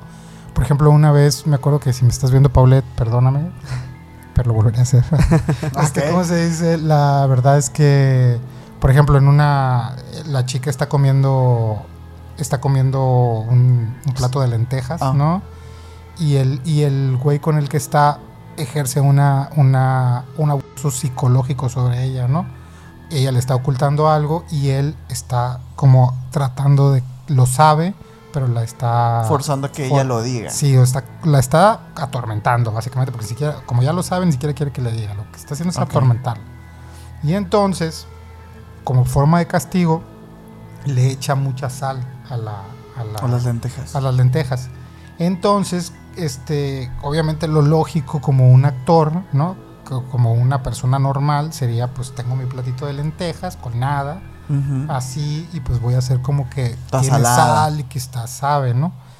Pero pues no no estaba sucediendo, no está sucediendo la catarsis que les digo, ¿no? O sea, no no se ve en el no, había, rostro. no había una reacción. Sí, real. porque obviamente no, o sea, ella al estarse ocultando, pues se hacía chiquita, ¿sabes cómo? Pero obviamente en el momento en que comiera sal en el personaje, este, no solamente se iba a hacer chiquita, sino que ya era una violencia que se estaba ejerciendo en ella y tenía que verse esa violencia, no solamente oprimirla. Entonces, lo que hice fue agarrar arroz, ¿no? Y, y es lo que no hice, o sea, acepto que debe haber avisado. Ah, no le dijiste. No le avisé. O sea, entonces le eché el arroz a la de este sin que se diera cuenta en un momento. Entonces cuando prueba el primer bocado, güey, siente este terror, güey, de sentir que algo está mordiendo, que es, no es.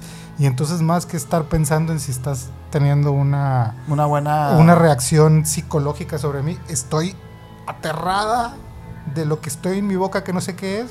Y ahí está puesto la película y se ve divino, tremendamente divino, porque está, es una yuxtaposición de lo que está sucediendo realmente. O sea, ella está aterrada del tipo, pero... Una disonancia, pues. Pues sí, exactamente. Entonces, este tipo de cosas, pues desgraciadamente se, se, se pregunta a Kubrick, güey. Ese güey, ese güey sí era una sesión en serie. El, no, el- mamá, el- el no. de este- el- el- el- el rodaje de, de Shining fue legendario precisamente por eso. ¿no? El mismo George eh, eh, Nicholson dice que, que Jack Nichols. Jack a la, Nicholson A, a la chica, a la, a la, en, ejemplo, en el, en el resplandor, a la, a la protagonista mujer, le quitó la validación. Por, o sea, lo peor que puede hacer un director es no validar a su actor, ¿no? Porque el actor se siente siempre muy inseguro, la Claro, cámara, pues todo, sí, ¿no? vulnerable. Muy tu- bu- ajá. mm, vulnerable. vulnerable, ¿no? Entonces tu, tu chamba es apapacharlo y validarlo, y decirle lo está haciendo bien y todo, bien. ¿no?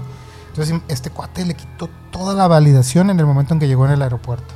Le dijo, oye, que fíjate, este- no eras así cuando te castigué, güey. Lo primero que le dice Kubrick cuando la ve.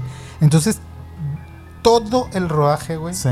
la pasó haciendo eso, ¿no, güey? Entonces, cuando tú ves a la chica, güey, en, el, en, el, en, la, en la escena, es, es, es que está fuera de sí, o sea, su cara, siempre su pelo, todo es como, como muy, muy, muy nerviosa, muy insegura. Y obviamente eso solo estaba en la cabeza de Kubrick, porque evidentemente la película tiene un trasfondo, ¿no? O sea, si han leído sobre el resplandor, no solamente se trata de fantasmas, ¿no? Ajá, claro. Él está haciendo una, una, una narración. Un viaje a la locura. Él, él, él en su, en su apre- apre- apreciación dice que lo que está pasando ahí realmente es que no existen fantasmas y que no hay nada sobrenatural, sino que el niño es víctima de abuso de parte del papá. O sea, el papá es el que está. ¿cómo se dice?, abusando del niño. Entonces lo que estamos viendo es, la- es el terror que vive ese niño al ser víctima de ese abuso. Entonces, como eso estaba en la cabeza del director, güey, él necesitaba que la mamá supiera eso porque no sería creíble. O sea, no sería creíble que si tu niño que amas, que adoras porque la mamá lo adoraba, lo llevas a estar solo con el papá en ese lugar. Es como casi, ¿sabes? Entonces ella tenía que proyectar en su manera de verse que realmente estaba sintiendo cosas terribles y que tenía esta sensación de que algo estaba terriblemente mal entre su hijo y su esposo.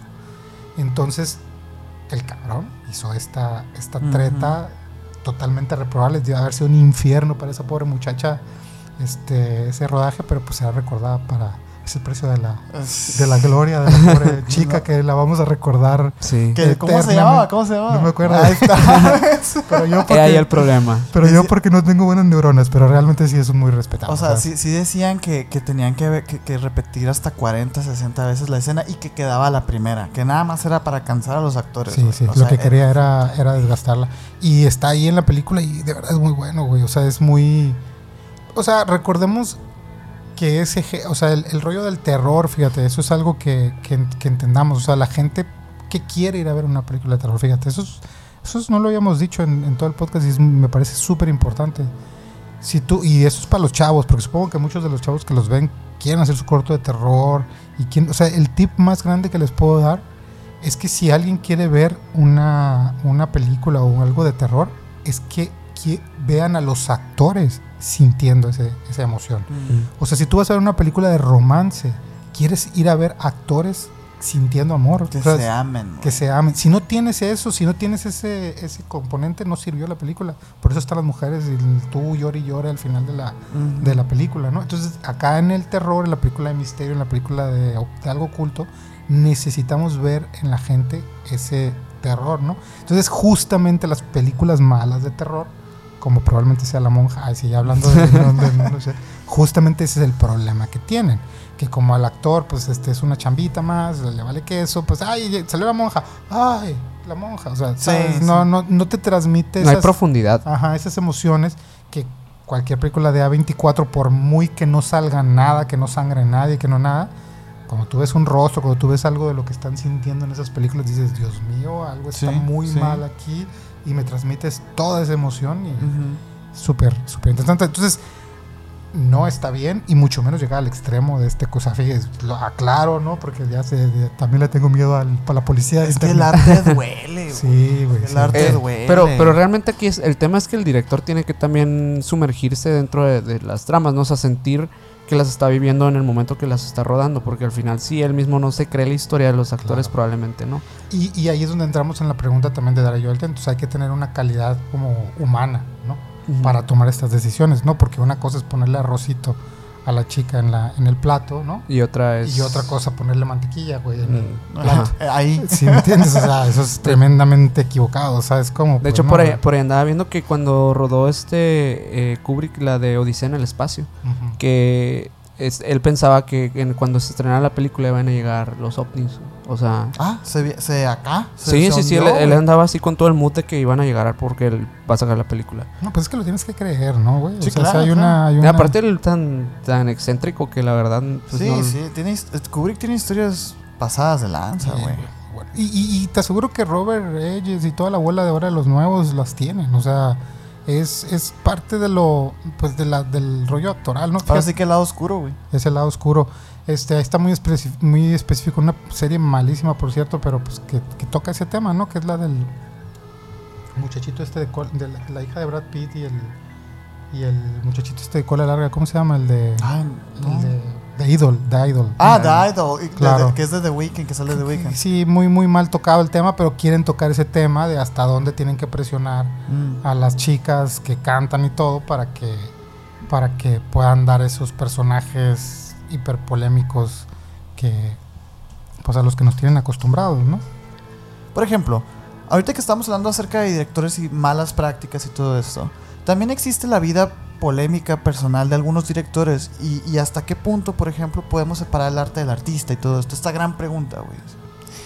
Pues eh, dentro de mi opinión, yo sí lo separo, ¿no, güey? Porque de, Sí. de verdad, güey, o sea, no leeríamos a Platón. O sea, imagínate las prácticas güey, de Platón, güey. O A ninguno de esos cabrones. piensa en el sexo de Platón. No quiero.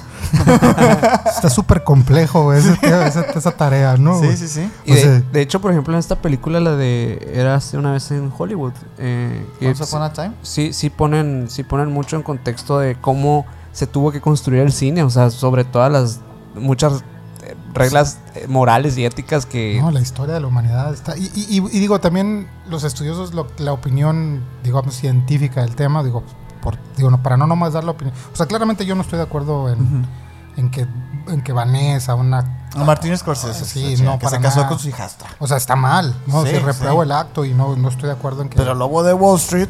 No, ah, claro, ni, ni que fuera de Monterrey, ¿no? Para hacer ese tipo de pero, pero la verdad es que, la, la verdad es que el, el- su arte es muy bueno, güey. O sea, es, algo que, que no- que va a quedar y va a perdurar. Ahora, la, como para dar un poco más de perspectiva, ¿no? Y, y por qué, por qué pensar de esta manera. Este, la, la moral es un, un constructo social que tiene tiempo, ¿no? Entonces lo que, por ejemplo, un ejemplo bien claro, ayer despenalizaron el aborto. Ujú. Entonces ahorita que nosotros hablemos de aborto en este canal de YouTube, no tiene nada de malo. De Porque- todos modos, Mike, apúntalo ahí, ¿no? Este, porque...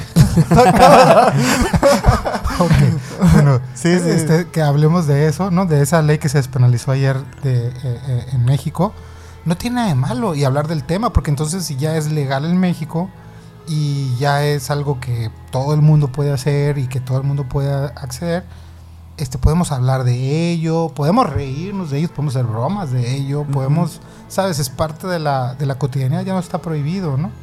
Entonces, si te fijas ahí, entonces la moral, ¿qué onda? Porque hace... Una un semana. sí, una semana era Sí. algo extremadamente... eh, de hecho, era penado, ¿no? Había Ujú. chicas que estaban haciendo esto y que hasta las acusaban y que las metían al- a, la cárcel y todo. Entonces, si te fijas, pues la moral en sí... Está regida por las re- pues, leyes Por- y- le- por- humanas, ¿no? y O por por las el reglas tiempo. y el también. tiempo, eh, no importa mucho el tiempo en donde estás viviendo y, y entonces lo que para Martin Scorsese, digo perdón, no es que no es Martin Scorsese, ya lo, lo acusamos al pobre, ¿no? Es ¿Sí que este- no? No, es este para... Goody Allen. Woody Allen, Perdón, sí, claro. Una disculpa, Martín Scorsese. Ya sé Martí, Martí, ¿qué Martín. onda? Sí, porfa. Ah, va a ser. Este, Tengo información.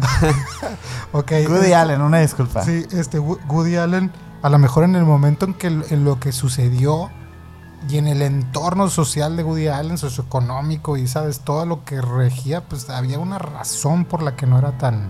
O sea, para "Va". mí es probable, y no, porque yo aparte estoy súper enamorado de, de su esposa, de su esposa, de... Bueno, entonces hay que entender que esto de la moral tiene un... Digo, nomás como para darle perspectiva al tema de, de por qué los artistas... Hacen este, cosas locochonas. locochonas y, y por qué separar al, al al- al artista del- de sus actos, ¿no? No es una buena idea tal vez. Es porque la moral tiene como una, un tiempo, ¿no? De, de vida y va cambiando según van cambiando las costumbres, ¿no? Este... Woody Allen, por ejemplo, cuando, cuando se casa con su, con su hija, a lo mejor en ese momento y en ese contexto social- Hijastra, eh. pues, Hijastra. sonó bien cabrón, Sí, güey. claro. Pero de todas maneras. Sí, Está claro, mal, está mal, está mal, pero. Y, y en ese contexto y en esa situación y todo, a lo mejor no porque le vamos a dar permiso, de hecho no estoy nada de acuerdo con lo que hizo, pero para él resonaba diferente a como resuena ahorita en el, o sea, ahorita cuando dice, Claro, o sea, cuando analizas el acto es tremendamente Cancelable. cancelable. También ¿no? en su momento, pero a- así como dices, o sea, uno no está, uno no sabe las, las circunstancias en las que esas personas toman sus decisiones. Claro, claro. Y evidentemente pues una película de Woody Allen no se ve afectada por esta No. por esta decisión de Woody Allen. Ahora, entiendo que haya que funarlos porque o no consumirlos, pues para que... eh, entiendo, he escuchado las razones que tienen las personas que están como súper metidas en el tema y, y lo que dicen es cómo voy a yo estar financiando ese tipo de actividades de alguien. Es muy válido y está bien que no lo... O sea, también es válida su posición porque. Pues ellos están decidiendo no apoyar a Claro. alguien que... Sí, que- pero yo creo que el problema y, y el tema de la cultura de la cancelación aquí, un paréntesis, es que no basta con que yo no quiera apoyarlo. Yo creo que tú tampoco no lo apoyes. Y si tú lo apoyas, tú estás mal. Es- Ese es- es, el problema. Pues- cierro paréntesis. No, y, y- y a dónde, hasta dónde, ¿no? ¿Cuál es el límite? Porque Claro. ahí es muy claro, ¿no? Es un tipo que está gastando con su hija, ¿no? Con su Sí, sí, hijastra. sí. Ahí. Pero cuando le vas bajando dos, tres rayitas, o sea, cuando lo vas volviendo más difuso y más difuso y más difuso, estamos cancelando a gente que, ¿sabes? Que pues que no tienen ni velan en el tierra. Sabes que es Ajá. rarísimo, ¿no? Así es. Que es rarísimo, ¿no? Ahorita, ahorita que están, bueno, ahorita hablamos de los directores, ¿no? De este tema. Pero luego también está el otro lado que hay actores que también se, pues, se sobrepasan en límites o de repente que se exigen demasiado. Creo que yo hasta, hasta creo que, que algún problema psicológico deben tener para llegar hasta esos grados. Claro. Eh, Por ahí me estaba acordando de, de- de esta, bueno, que en realidad el rodaje en general fue muy caótico de, de la, de la película de la Pasión de Cristo. No sé si has escuchado un Sí, poco de claro, eso. claro. Pero se habla por ahí de, bueno, que esta, esta película eh, pues salió en el 2004, ¿no? O bueno, la, la- por ahí también la andaban rodando por esos años. Y hablaban de que, por ejemplo, el, el, el- el- eh, Mel Gibson. Mel Gibson fue el director, ¿no? Eh, Jim eh, Caviezel, que es el, el, este, el actor principal que, es, que interpreta a Cristo, eh, él mismo pasaba como que desde las 2 de la mañana, que lo maquillaban y literal le tenían que tapar un ojo. Él pasó casi todo el rodaje con un ojo tapado y le daba migraña y todo, y así rodaba. Se dislocó un hombro cargando la cruz. Le cayeron dos rayos, o le cayó un rayo y ¿Qué? Era Dios, güey. Diciéndole. literal le cayó un rayo cuando estaban filmando el- Paren esto, ¿no? lo el sermón este en el monte, ¿no? Que él da así. El del Monte de los Olivos. Sí, que en esa, en esa parte, justamente le- en parte del rodaje le cae un rayo a él y luego se acerca un asistente de dirección y le cae otro rayo a él. Bueno, yo me muero, güey. No, yo cancelo todo. me muero. Vamos a hacer mejor Sí, live action de Peppa Pig, mejor, ¿no? Sí, y, luego- y luego en la parte, en la, mítica escena y de las más fuertes de la, de la película, la, la de los latigazos, ¿no? Ah, sí. Eh, e- esta escena, pues él tenía, un, creo que como una tabla o algo que lo, que lo tapaba atrás para que lo- pues ahí lo golpearan. Pero de repente, pues el, otro actor no tenía muy buena puntería, que digamos, y, Y le dio. y le llega a dar, pues así con toda la fuerza con la que. Y en eso voltea, y, y hasta él, él lo menciona en entrevistas que dice: Lo volteé, y en ese momento yo estaba vestido de Cristo, pero era el mismo demonio por dentro, porque quería, quería matarlo, ¿no? Y dice que en ese ratito que voltea le vuelve a dar otro. Entonces imagínate toda, la, toda la, la carga física, aparte emocional, porque llevar un papel de ese nivel es... O sea, Tremendo. de hecho le cambió la vida, él se volvió cristiano y, bueno, católico, muy devoto de hecho.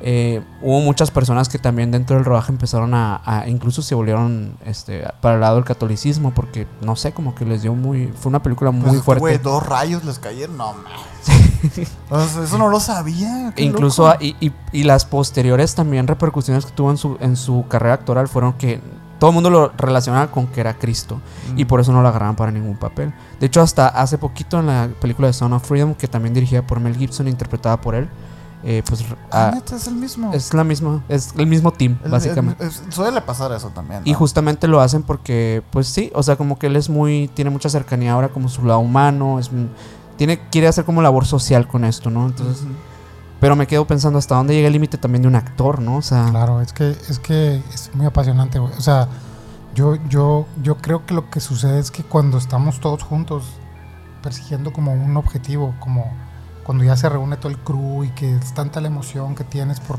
llevar ese proyecto y que quede de la mejor manera y entonces vas creando una, una emoción y aparte te juntas con locos igual que tú, pues porque Claro. evidentemente el actor también quiere dar el mejor papel y el de la foto igual, y entonces todos están como que jalando al mismo tiempo.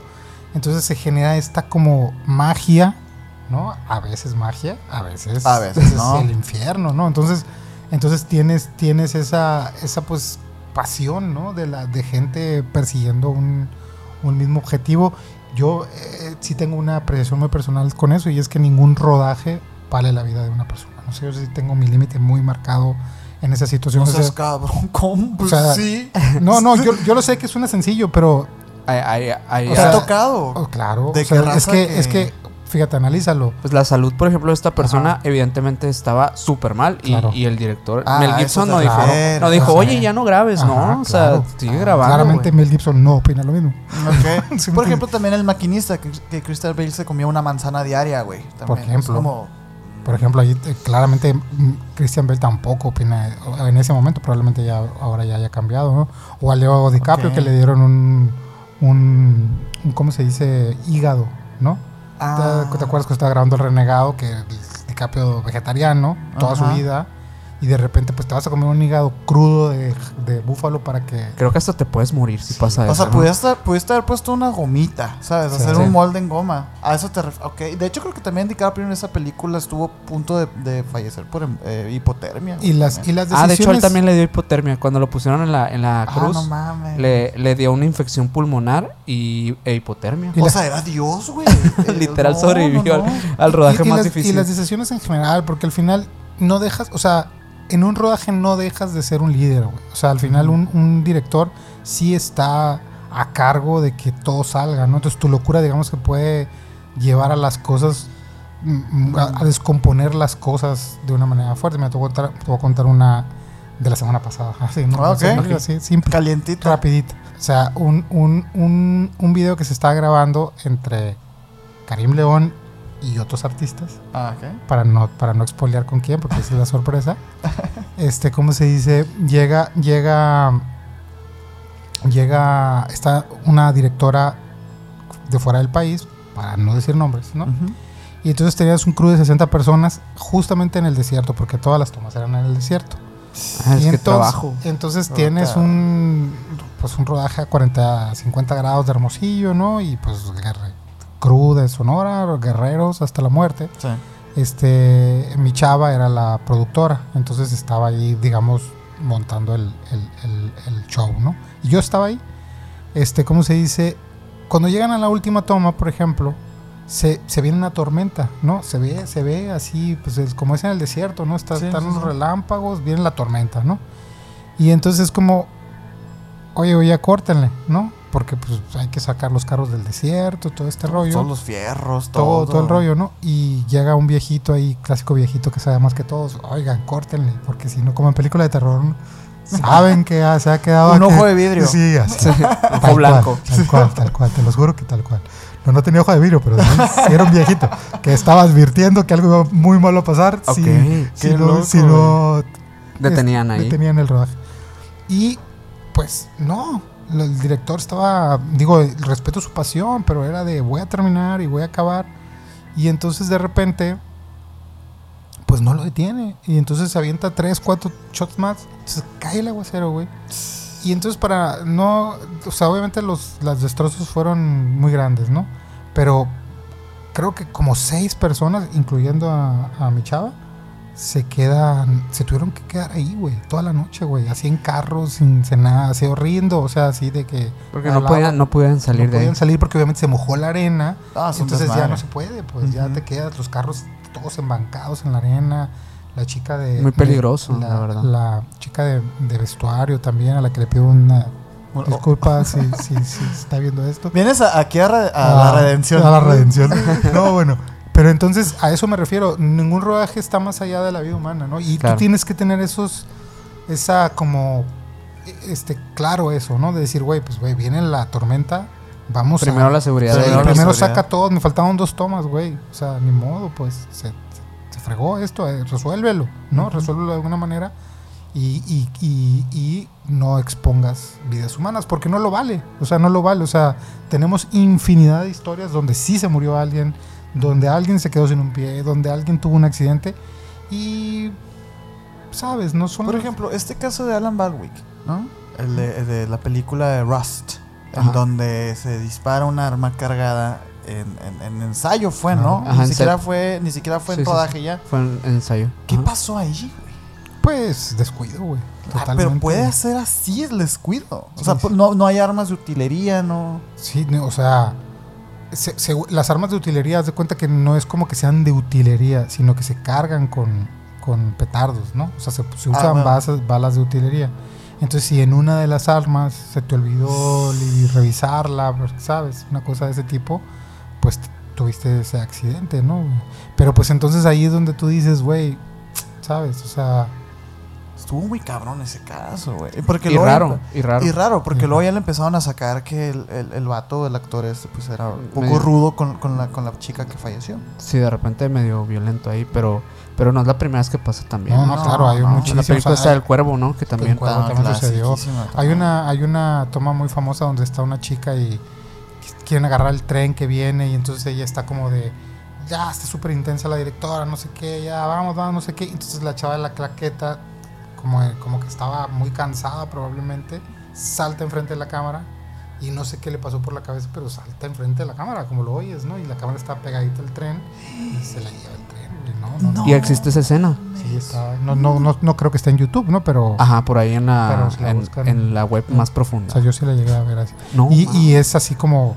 Qué impresionante, ¿eh? La seguridad va primero, güey. ¿Sabes cómo? O sea, Pero luego también está bien raro porque dentro de todo ese gremio, dentro de todo este, este tema del arte, luego se premia mucho esos riesgos, güey. ¿Sabes? Pues ya ves este Tom Cruise que se aventa todas las escenas de acción él O Heath mismo. Ledger, güey, que le dieron su Oscar. pues es que sí, es, es que desgraciadamente, Sí. ¿no? objetivamente, güey, sí emociona más ver a Tom Cruise brincar, güey, que, Ujú. Que ver a un doble, güey. O sea, objetivamente, la verdad. Sí, ¿no? sí. Y sobre todo, a- o sea, digo, la noticia, digo, es que quién sabe también, porque también en redes, también las noticias también están maquilladas. A lo mejor y no, Ajá. pero a lo mejor y, y se lanza esta campañita de que mira, es que Tom Sí, Cruise hace claro. todos sus Se, stunts. se habla de una, de una era del post-cine, ¿no? Que le llaman, ¿no?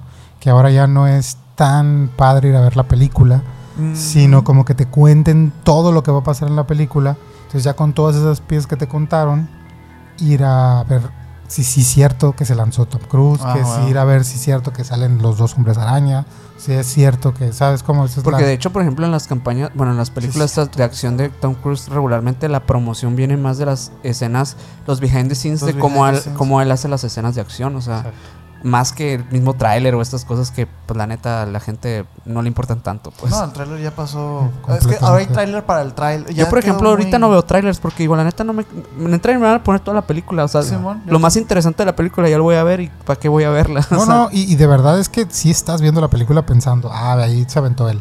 Ajá. Ahí sí, o sea, sí estás Sí con la Sí. narrativa que te contaron. Sí en- te cambia mucho la experiencia de ver una película, así que no sé qué voy a ver, pero lo voy a disfrutar. Esa es, mi, esa es la manera en que me gusta disfrutar a mí el cine. Con Flash me pasó tremendamente porque estaba como todo, tenía toda la información de todo lo que Ezra de- Miller, de, de todo etcétera.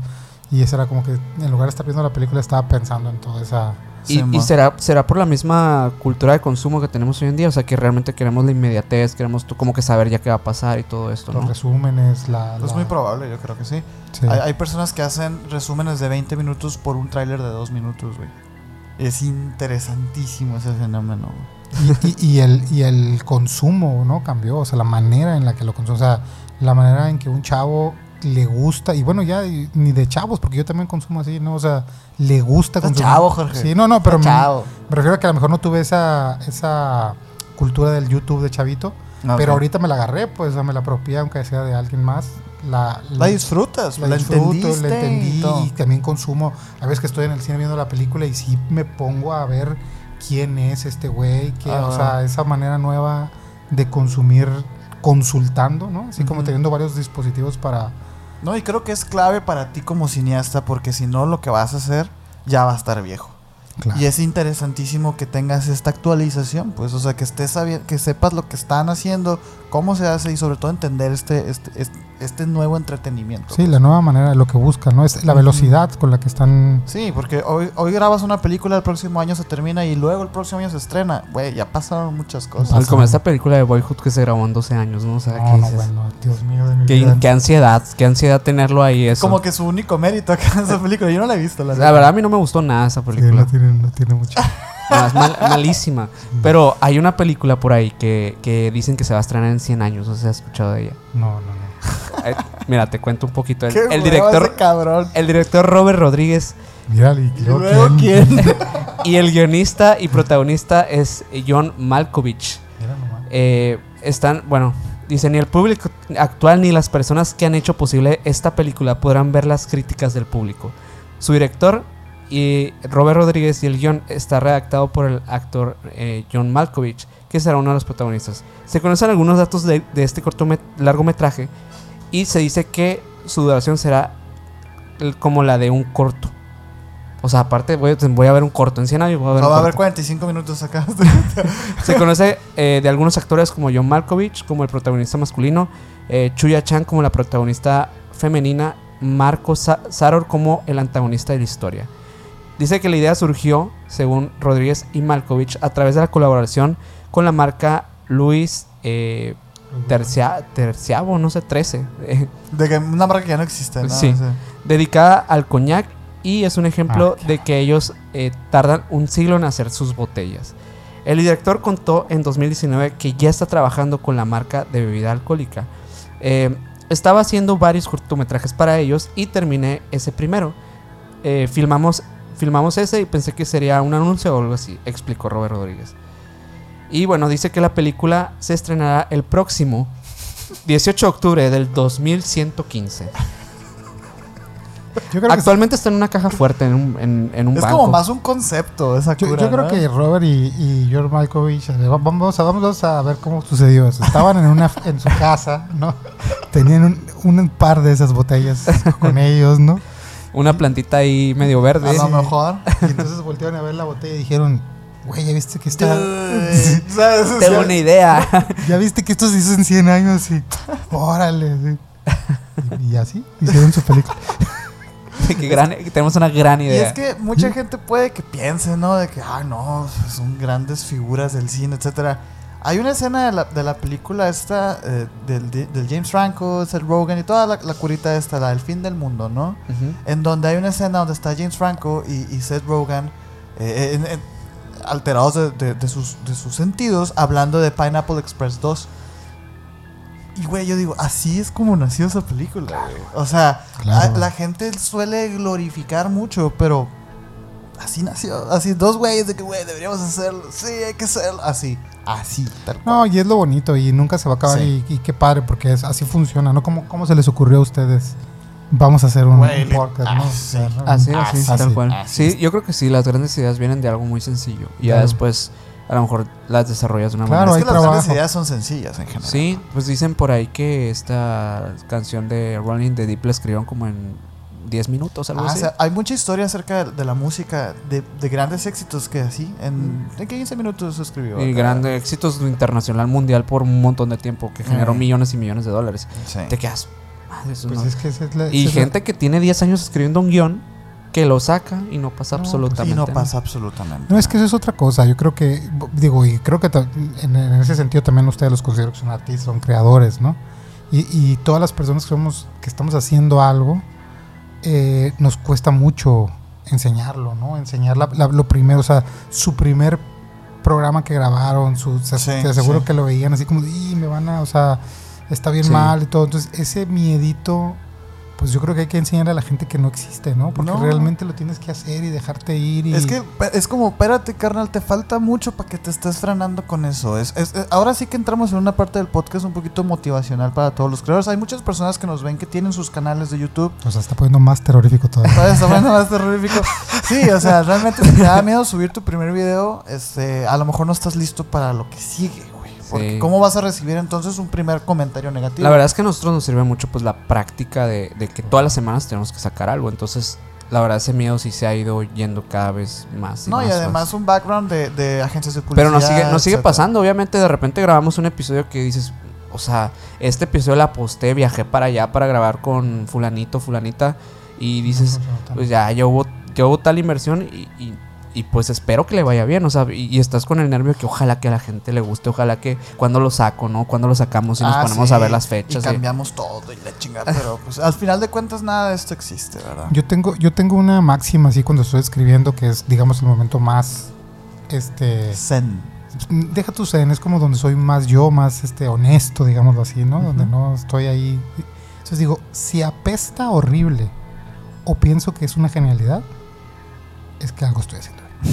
Ok. Así es, Lo- así los extremos, pues Sí, como Sí, tal. sí, totalmente, o sea, si- me estoy sintiendo así de que, güey, qué, qué, qué cochinada es eso, sí, es que, ok, va bien por buen camino, o si digo, puta, no mames, no, no, entonces, todo lo que está en medio es lo que hay que tener duda de que... Sí. Lo que dicen es que lo peor, el- la peor reacción de una persona es la indiferencia. Entonces, eh, Entonces, causar algo es importante. Entonces, devuélvanse a ese día que estaban grabando ese primer podcast y piensen qué pensaban, o sea, Güey, pensaban, todos los días, ¿eh? o sea, pensaban, güey, esto, o sea, está horrendo, entonces, ¿qué sí que vas bien? ¿Que iba bien? No, No, ¿Que todos los que- días y es una máxima de nosotros, o sea, el hecho de, de llevarnos, de sentarnos en la misma mesa, en la misma todo y, y llevar la misma plática con la misma persona, pase lo que esté pasando fuera del proyecto, que esté creciendo, que esté estancado, que nuestras vidas ta, tengan ta, problemas personales, que lo que Pero sea, es que- un momento que sagrado. a veces que pues. puede que lleguemos, estemos súper deprimidos por nuestra vida, pero nos sentamos y vamos a dar lo mejor, pues, ¿no? Sí. Ese es el punto. Ah, vamos a ponernos a llorar. ¿no? Un Terrorífico. abrazo a todos nuestros amigos Es creadores. terrorífico esto. Este capítulo tuvo muchas vertientes, ¿no? Sí, sí. se fue por muchas partes, me encantó. Jorge, te quería preguntar algo. Antes, antes de cerrar e irnos a los extensibles, que ahí quiero preguntar unas cosas bien, bien extremas. Eh, pero esto es algo que sí tiene que ver con lo que haces, porque obviamente te, te gusta el terror, te gustan los temas paranormales, pero en sí, ¿tú crees en lo paranormal? Fíjate que yo soy una persona 100, o sea, he sido toda mi vida una persona 100% escéptica, así durísimo, ¿no? Pero no sé si la vida me ablandó, ¿no? Conforme fueron pasando los años, porque obviamente es rarísimo siendo escéptico tener tanta inclinación para buscar estos temas y Fíjate que para no es raro, ¿eh? Es muy normal, de Para hecho. nada, güey. La Molder, mayoría de ¿no? los creadores de terror son escépticos. Sí, pero soy- soy- y últimamente, últimamente empiezo a coquetear con la existencia de la intuición humana, Ok. ¿no? De este como, como la capacidad de percibir, ¿no? A partir de, de, mm, o sea, de algo que no sabes, ¿no? La señora que está, que está, como se dice, en su cuarto y que dice, ay, el niño está haciendo no sé qué y que va, ¿no? Mm. Y que sabe que el niño está haciendo no sé qué y Ok, Es- como experiencias oníricas de algún tipo, ¿no? O sea, de que los sueños o cosas por Claro, el o sea, estilo. percibes cosas que no nadie te las dijo, percibes información. Muchas veces estás con alguien y sabes qué onda con ese alguien. Y. No, ese, en ese tipo de cosas siento que nuestra capacidad sí está un poco, está poco explorada en ese sentido, ¿no? Sí tenemos como Algo dormido por ahí. ajá, algo dormidito por ahí, ¿sabes? ¿Y, y eso te gustaría explorarlo en alguna de tus películas? Claro, güey. me- me llama- ahorita me está llamando muchísimo la atención, muchísimo. No, no sé de qué manera, porque siento que se ha explorado. Y Se ha explorado Pues, bastante. in- Entonces hay Insi- que- Insidious, yo creo que tiene un poco. pues, Fue la primera vez que se trató el tema de, del desprendimiento de, de, bueno, de las ajá. experiencias fuera del cuerpo y todo esto. sí. Y pues funcionó increíble, ¿no? Pero creo que hay muchas cosas que todavía no se han visto. Creo que hay demasiadas. Y, y me de- gusta mucho Insidious, ¿eh? O sea, me parece Pues sí, bueno, las primeras dos. Sí, es buenísimo, ¿no? sí, la verdad que sí. Pero, pero, por ejemplo, o sea, fantasmas. Por ejemplo, tú que, que- que has estudiado e investigado para realizar tus películas, ¿no te ha llamado la atención algo que digas, ah, cabrón, esto es está que muy nunca, fuerte, nunca, güey"? lo- o sea, nunca lo he he experimentado yo en, en yo vivirlo, pues, ¿no? O sea, nunca, nunca me ha tocado este tener con, un contacto paranormal, ¿no? Pero sin embargo, eh, lo que sí, lo que me atrae mucho, por ejemplo, del tema del, del- de- en sí de los fantasmas, del, de las almas, del, o sea, güey, tengo una llama Almas en la Penumbra, imagínate, o sea, Ujú. sí, lo, sí me metí en el, en el tema. Me, me encanta que la gente lo asume como algo que existe sin duda alguna, ¿no? Ujú, ujú. Me encanta, me encanta la, ide- la idea del alma en pena, o sea, la idea, si la estudias en cualquier cultura, en Claro, cualquier, o sea, todos tienen su llorona, su patasola, su, ¿sabes? Todos tienen su, su ente que representa esa persona que no tuvo, digamos, que, que- que- que sufrió injusticias y que luego muere y que luego queda atrapada en un En lugar, un limbillo ahí, en un limbito ahí y que se encarga de pues de hacerle cosas no muy buenas a las personas. Entonces me parece eso me parece muy muy raro no o sea sí me como escéptico me, me da la de pues qué hay detrás de esto que está la leyenda repetida una y otra y otra y, Y otra las y otra. anécdotas de las personas también, que, que, pues me imagino has de conocer personas de que te han contado varias Claro, experiencias del tipo. sí. Y más, más haciendo las películas que te dicen, oye, pues yo también me pasó algo que... siempre Sí, me siempre imagino hay un- que se crea un ambiente en el, en el rodaje muy... Siempre, güey. Siempre hay alguien que se acerca, siempre hay alguien que dice, a mí me pasó eso, es igualito.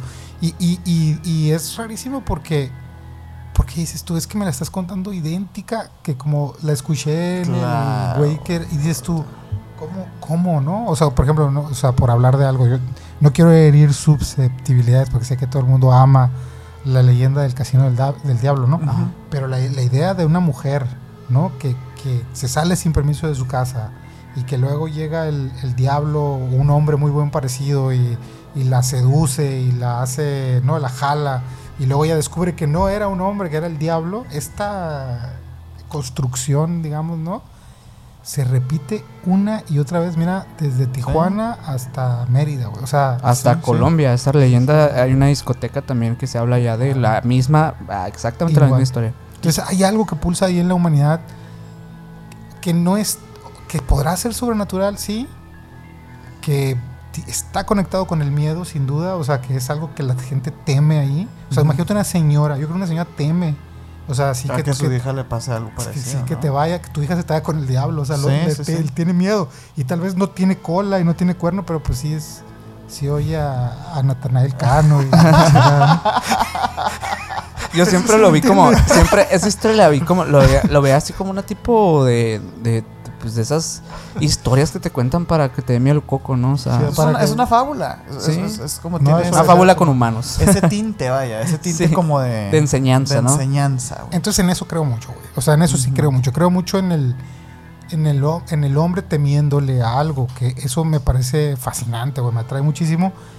Y me encantaría, güey. O sea, neta, no sabes, sería el hombre... es- Me, me identi- desde chavito veía mucho los expedientes secretos X, entonces me, me identifico mucho con Scully, ¿no? En ese sentido de que... Mm, I want to believe. Sí, güey, me encantaría. O sea, me encantaría que, que estuviera tremendamente equivocado y darme cuenta y, Sí. y experimentarlo. Güey, nosotros darme- también man- manejamos la mismita bandera, ¿eh? Sí, la misma. O sea, sí nos han pasado. Ah, Fíjate que a raíz del podcast nos han pasado cositas este, que pueden confirmar de alguna manera, pues, que, que, que podemos decir, ah, yo tengo una historia de fantasmas, pues, ¿no? Sin embargo, sí fue, empezamos el proyecto así, de que no creemos en esto, así. Pero pues poco a poco, eso que dices, estar escuchando la misma, la misma historia, digo, pues algo, pues, algo está pasando allá afuera, ¿no? El fenómeno existe. Solamente no lo hemos podido descifrar, pero existe, güey. Sí, es sí. muy interesante.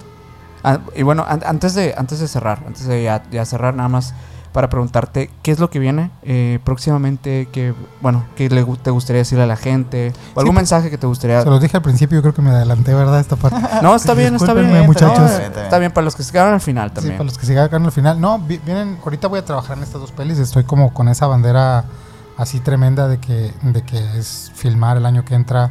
Me voy a tener que partir en 20 mil para poder este, lograr esos dos proyectos. Ahorita me voy a, así, es como se los platiqué al principio, el- en, en un mes exactamente.